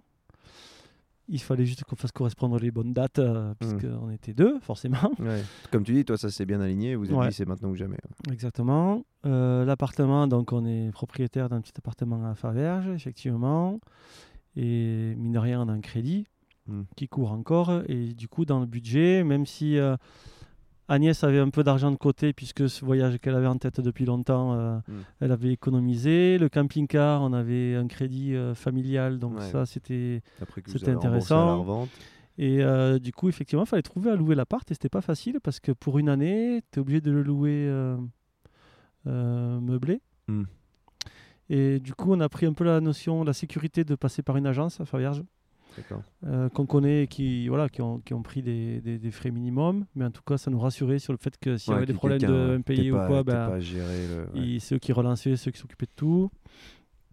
Et euh, on avait pris une assurance au niveau du crédit euh, aussi de risque d'impayé. Ok, ouais, c'est ouais. Et euh, voilà, après euh, le budget, pour te donner une idée, on n'a pas fait le détail. On, on a tout écrit, tout ce qu'on a Mhm. dépensé. Mais on doit être entre 20 et 25 000 euros l'année. Ouais, Sans compter le camping-car, parce que le camping-car, Ouais, c'est une opération, tu vois, à tiroir ce qui est à pas zéro. plus cher, ce qui est pas plus cher Eh que ben, en France. Ouais, voilà, même moins cher, je crois. Ouais, ouais, même moins cher. Ouais. Du coup, euh, voilà, c'était pas évident de trouver Donc financière- effectivement. euh, financièrement, c'est c'est pas c'est pas C'est pas colossal. insurmontable. Ouais, c'est pas insurmontable, pas colossal. Non, non. euh, on parle d'une famille de quatre quand même, tu vois. Ouais, ouais, ça, ouais. Bon après vous avez fait avec votre voyage à vous, c'est-à-dire beaucoup de woofing. Ou... Ben oui, c'est un bon équilibre en Hmm. tout cas. parce que économique, woofing, hein. tu, tu payes pas le logement, Non, tu payes rien. tu payes pas la bouffe. Tu payes- Alors la, bouffe, c'est ça même. dépend des familles qui t'a- qui t'accueillent. Il y en a qui te Hmm. proposent euh, petit-déj, euh, repas. Il y en a qui te proposent les trois. Il y en a qui te proposent qu'un repas. Ouais. Donc, euh, mais ça, peu importe, c'était pas un problème avec ça, Hmm, puisque ouais, c'était dit d'avance par écrit de toute façon. Hein. Donc euh, voilà, l'aspect. Tu t'as mis combien de temps à le préparer ce voyage? Ah, je dirais quand on s'est décidé dans l'été d'avant, là, et on est Mhm. parti en avril, Ouais. tu vois. Mais le temps de tout caler, tu vois, d'acheter le camping-car à distance. Hein. Le camping-car, tu le vois pas, tu achètes sur photo. hein. Mm. Donc il y a vraiment beaucoup d'échanges qui se font euh, à un moment donné, et puis après tu prends la décision. Ouais. Et tu le payes euh, d'avance. hein. On commence à le payer d'avance euh, avec des forcément des acomptes. Mm. Et l'appartement, ben voilà, faut qu'aussi les dates concordent, faut le vider, faut le nettoyer, euh, comme un déménagement quoi. Mm. Faut couper toutes les, comme je disais avant, euh, tout Ouais, ce qu'on a en mais- abonnement. ouais, des- euh, en fait, c'est des formes. C'est comme un déménagement. c'est Ouais, ce oui, un des formalités un formalités peu, mais auprès de la poste, rien. tout ça quoi. Voilà, ça s'organise et C'est de la paperasse. quoi. C'est plus de la paperasse en fait. oui, c'est beaucoup de paperasse. Beaucoup de paperasse. Moi, c'était pareil. mais pas de visa par contre là-bas. Ça, c'est l'avantage. Non, pas ouais, trop de visa. c'est vrai. Ouais. Ça, tu vois, quand j'avais préparé mon voyage là pour rentrer d'Inde en moto là, c'était les, pa- les papiers quoi, pour la moto, le machin. Parce que ces pays-là demandent des carnets, il y avait tous les visas pour le Ouais. Pakistan, j'étais obligé d'être euh, d'être à Paris. Ouais. C'était un peu, mais une fois que tu as fait la paperasse, après, euh, finalement, c'est toi. Ouais. Bah, moi, c'était moi et ma moto, puis toi, c'est toi et ton camping-car. Ouais, c'est ça. Et, et tu, tu le referais? T'as envie de le refaire? Alors, on nous pose souvent la question, effectivement, Euh, et on se la pose nous aussi, en disant est-ce que j'aurais envie de le refaire? Alors, je dirais oui, mais on va attendre que les enfants soient plus grands Ouais, pour qu'on puisse vivre un autre voyage, différent en tout Mm. cas, où vraiment eux, ils soient en pleine possession, on va dire, de leurs moyens, ou en tout cas de leur réflexion pour vraiment euh, voir ce qui Qu'ils en, passe. tirent, qu'ils en tirent quelque chose Ouais. d'un vrai enseignement qui restera. Exactement, les gens à qui on a vendu le camping-car, on s'est retrouvés au Chili, eux, ils avaient euh, deux enfants, garçon, fille, 8 et 10 ans. Et là, super, ils sont partis avec un projet en tête de faire un Mm. reportage photo, euh, tu vois. Ouais, Et, ça ouvre euh, d'autres ça- possibilités. Donc, en ouais. gros, tu, si tu dois refaire un voyage, c'est dans 4-5 ans. Quoi. Voilà, Alors bon, là, en tout cas, bon, on n'est pas à se dire c'est dans tant de temps, mais on se dit effectivement que euh, comme tu dis, tout dépend de ce que tu vas faire. Si tu te retrouves à Oui. vivre dans un éco-hameau. si notre vie change ou pas. Bah ouais, il y a pas mal. C'est dur de prévoir des fois. En... Après, on pourra faire des voyages plus courts Ouais, ouais, ouais, ouais. aussi. Puis tu peux voyager en camping-car en. Europe, il y a plein de choses à faire. Et une fois qu'on l'a fait, euh, on se dit que bah, c'est possible Hmm. Et ça nous soulage de dire on pourra le refaire. Ouais. On sait C'est facile à reproduire en fait. ouais. C'est facile à reproduire. Le, plus dur c'est de le faire une passer. première fois et ensuite après à refaire tu te dis bon bah je, je sais faire en fait. Ça rassure. Et euh, mince, j'avais une dernière question. Une dernière question. Elle va revenir. En attendant, ce que je peux te dire, c'est que Yeah. euh, on a été parfois coupé du monde et ça, c'était sympa parce qu'on n'est pas pris, on n'est pas parti avec des abonnements téléphone. Hmm. On n'a pas pris, on a pris juste une petite carte là-bas sur place euh, au cas où on ait un, un problème euh, Ouais. de panne ou autre. Mais on a fonctionné que en Wi-Fi. C'est-à-dire qu'on captait, on était connecté que quand on avait du Wi-Fi. Et il y avait des endroits où il n'y en avait pas du tout. Ah bah, tu Là, ça nous a fait du bien. Ouais, puis tu- pour le coup tu te reconnectes avec ta famille quoi. Oui. Tu te bon là je pense que vous étiez quand même bien connectés parce que tu étais Ouais, dans un on, on- on a Mais plus oui. échangé avec la famille quand on était là-bas que quand on est ici. hein. Ah bah c'est sûr, ouais. Ouais, c'est pour le coup ça doit, ça Ouais. doit rapprocher. Pas ouais, d'internet et puis dans un petit espace et dans la nature. Ouais, Ouais, ça c'est les gros côtés positifs. ouais, exact. Et euh, bah écoute, est-ce que t'as- toi t'aimerais rajouter autre chose? Est-ce que tu as un message peut-être euh, Parce que je pense qu'il y a des familles, même toi tu vas pouvoir partager ça. Est-ce que tu as des est-ce que tu as, des conseils à des gens qui partent même solo en- ou alors ou une réflexion que tu te fais sur le voyage? Des, des, des choses plus personnelles quelque, voilà, quelque en chose tout que t'as cas, envie de dire? euh, on, a, ouais, on est, on, est, on est en train de regarder pour faire un petit diaporama parce qu'on aimerait bien partager. hein. Il y a beaucoup de, de curiosité euh, sur des gens qu'on croise euh, et euh, quelque part qui, qui sont. Alors, on a donné envie, je pense, à des gens. Il y a des gens qui encore nous prennent pour des extraterrestres, mais comme on est revenu et qu'on raconte aujourd'hui, ben, ça les rassure. Et euh, on a des, c'est marrant, il y a des gens qui nous contactent en disant, d'un certain âge, qui nous disent ah ma fille est partie euh, en Amérique du Sud toute seule, et ils ont besoin de nous parler pour se rassurer eux-mêmes, en disant ils nous demandent comment ça s'est passé là-bas, et nous on a envie de dire mais vous inquiétez pas, Ouais. elle va bien se débrouiller. Déjà elle est partie toute seule là-bas, c'est que Oui, avait envie. Et, euh, et elle, va être, elle va être bien, elle va trouver des bonnes adresses. Mm. et, et- mais ils ont besoin de se rassurer, effectivement. On est plus inquiets, hein, ceux qui restent ici, ceux qui sont le plus inquiets que, que nous, on était là-bas. Franchement, on était tranquille. Quoi. Mm. Et après, euh, après, ouais, voilà, au bout d'un moment, faut, faut, y a y a, moi, je fonctionne beaucoup au ressenti Mm. y compris avec les gens, mais aussi avec les projets ou avec des situations. Et quand je parlais au tout début de cette, cette discussion euh, d'un concours de circonstances, c'est aussi que j'ai senti que j'avais envie de le faire, qu'on était tous prêts à le faire et que c'était le moment. quoi. Faut pas, et là, faut pas attendre. quoi. Ah si ben là, t'as- faut si pas t'as- laisser- Si tu as une envie, faut la, faut, Oui. faut, faut y aller. Quoi. Oui, donc. euh, Parce qu'elle sera peut-être plus, elle aurait peut-être plus été valable un an après, deux ans ça. après. ouais. Ouais, ouais, c'est possible. Et le hein. contexte aurait été différent. Exactement. Tu sais jamais ce qui peut arriver.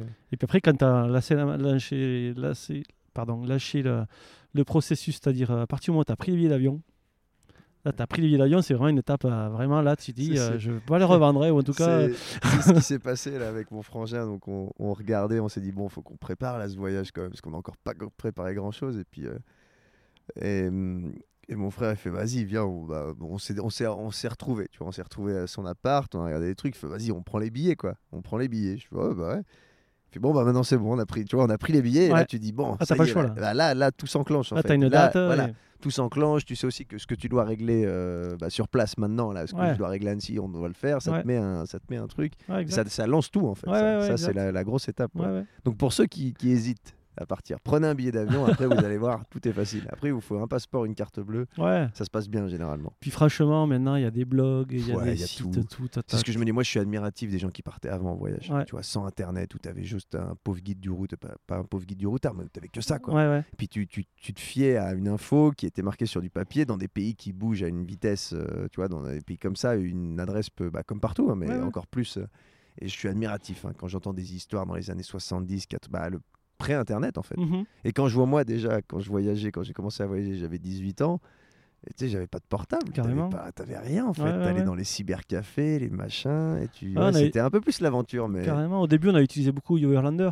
Tu sais, Ah, cette application là Overlander, qui, te donne des infos sur euh, où tu peux dormir, où Ouais, est-ce qu'il y a du gaz, où est-ce qu'il y a de l'eau. euh, Ouais, ça faut, bah, de toute façon, Et faut- ça, c'est super bien aussi. Ouais. Du coup, franchement, au début, ça nous a Overlander, Il y aidé. a- il y, a pas mal d'app- de petites applis comme ça qui Ouais. facilitent la vie. Et euh, bah après, euh, s'il y en a qui veulent nous entendre, Ouais, euh, alors Faverges, euh, Ah oui, il y avait donc. il y a un tiers-lieu qui, qui vient de se créer là. Hmm. qui s'appelle La Forge. C'est l'ancienne usine bourgeois qui a été repris par la mairie et qui et pour laquelle elle veut créer un, un tiers-lieu. Ça, ça a commencé avec des conférences. Il y a eu un petit peu un- la semaine dernière une préambule du Grand Bivouac. Et il y a des cafés populaires. Et du coup, ils nous ont demandé à vraiment présenter notre voyage. Donc, c'est, je crois, le 16 ou le 19, je ne rappelle plus, c'est un jeudi, décembre, du mois de décembre. Et du coup, on va le présenter. Et apparemment, déjà, on a eu des échos en disant qu'il y a vraiment plein de gens qui ont envie Ah de venir bah vous écouter ouais. parce que un voyage comme ça, voilà, avec des enfants, c'est quand même pas donné à Hmm. tout le monde le fait pas. Ah, je te dis, de- les gens doivent être vraiment curieux. Moi, j'ai- ça Ouais, ça- ça, Et encore, ça- euh, je, pense que euh, moi, je pourrais encore t'en raconter des heures parce qu'il y a plein de trucs que j'ai pas eu le temps Ouais, de bah te là, on n'a raconter. puis- on n'a pas creusé le, Bah, le ça. voyage en soi, mais d'ailleurs, t'as- t'avais fait un, t'avais fait un blog, t'avais Ouais. mis des photos quelque part. On avait un blog, mais euh, on, on, on voulait pas trop le diffuser parce que. Bon, les photos des enfants et tout, Ouais, pas trop que ça, se ok. bou- Ouais. que ça se promène un peu sur les, sur les, sur les réseaux. Moi, je faisais des posts Facebook. Hmm. Euh, donc là, je, je postais pas les photos des enfants, c'était plutôt du paysage. D'accord. Et on racontait euh, nos aventures. Hmm. Et T'as gardé quelle trace de ça? Tu, c'est- tu... Je les ai toujours sur mon Facebook. Ouais, t'as ton, t'as ton Facebook. Ouais. T'avais écrit quelque chose? T'as, t'as, t'as fait des... Ou t'as juste mis euh, toi sur Facebook et puis ça te sert de, de journal? Euh, bah, je faisais des posts, quoi. Ouais, c'est ça, ouais. Euh, Et toi, t'as rien fait euh, de, de, ou ta femme, ou vous avez pas écrit des choses en particulier ou... Alors, bon, il y a le blog. Hmm. On a tenu le blog. Après, on a écrit un cahier chacun de notre côté. ok. Et euh, du coup, pour avoir un peu une vision, quelle, quelle serait la vision de l'un et de l'autre vis-à-vis de tout ce qui se passait? On a écrit sur Et toute vous- l'année. hein. Et On vous êtes échangé le... Non Eh, pas encore. Ah Donc, euh, effectivement, là, on est retombé dans l'organisation, tu vois. où, Hmm. euh, ben, moi, j'ai repris le boulot, il y a eu l'école, les enfants Ouais. ont repris l'école. Et, et euh, oui, d'ailleurs, il faudra qu'on retrouve où est-ce qu'on les a, ces cahiers. Mais euh, y, il y a un moment, il faudra qu'on se repose la question de comment on les exploite. Ouais. Et Ça fait des ouais, sacrés- ouais, ça je pense que des- je vais lire le sien, on va lire le mien pour voir comment il a vécu des... ça. Ouais, ça doit être des, bah, c'est des beaux souvenirs Ouais, de- ouais, d'écrire ouais. ça, et puis de se replonger dedans, de se rappeler en fait les émotions que tu as eues à un certain moment. Ouais. Déjà, les chose. photos, euh, moi, je les ai toutes sur mon téléphone là. Donc, de temps en temps, Mhm. je regarde. J'ai quelques vidéos là où on a rencontré des gens qui jouaient de la guitare. euh, C'était Ouais. des trucs aussi de- géniaux, quoi. Et, et puis, on a gardé plein de contacts avec. euh, Il y a des Argentins qui étaient venus nous voir à Faverges. Euh, qu'on avait rencontrés Et là-bas. donc- tu me parlais aussi de cette anecdote là. Finalement, le camping-car donc, que vous avez revendu à des Français. Les Français. Non, c'est ça le... Ben, Ils nous- le revendent à leurs voisins? Oui, c'est ça. En fait, Ouais. on a vendu euh, notre camping-car à une famille de Grenoble où ils ont deux enfants. Eux, ils partaient six mois. Et du coup, ils sont rentrés au mois d'août. On les a eu hier soir au téléphone pour qu'ils nous racontent un peu comment ça s'était passé. Et euh, déjà, avant de partir, de toute façon, en discutant avec leurs voisins, les voisins étaient intéressés pour faire aussi un trip et donc ils prennent le relais du camping-car. Et, euh, et on a appris que peut-être ces voisins-là qui attaquent le voy- leur voyage en janvier, ils ont peut-être trouvé encore quelqu'un d'autre dans leur village pour euh, Ça- acheter le camping-car. Ça quoi. lance le truc, C'est des dominos. Donc, euh, ouais. Ok. Est-ce que tu voulais rajouter autre chose? Euh, si tu veux plein de trucs, mais euh, peut-être qu'on en ouais, reparlera, mais- ou alors venez nous écouter à Faverges. euh, Voilà, mais je, je mettrai. Quand on aura le diaporama, ouais. on peut faire un truc, un loose stock Ah l'été bah prochain, bah cet quoi, été, par exemple. euh, J'aimerais bien faire animer des petits trucs comme ça sur le voyage, ouais, complètement. Pourquoi pas Et bah écoute Sébastien, merci beaucoup. Ah, Merci à toi, cool. Drieux, c'était sympa. Salut. Salut.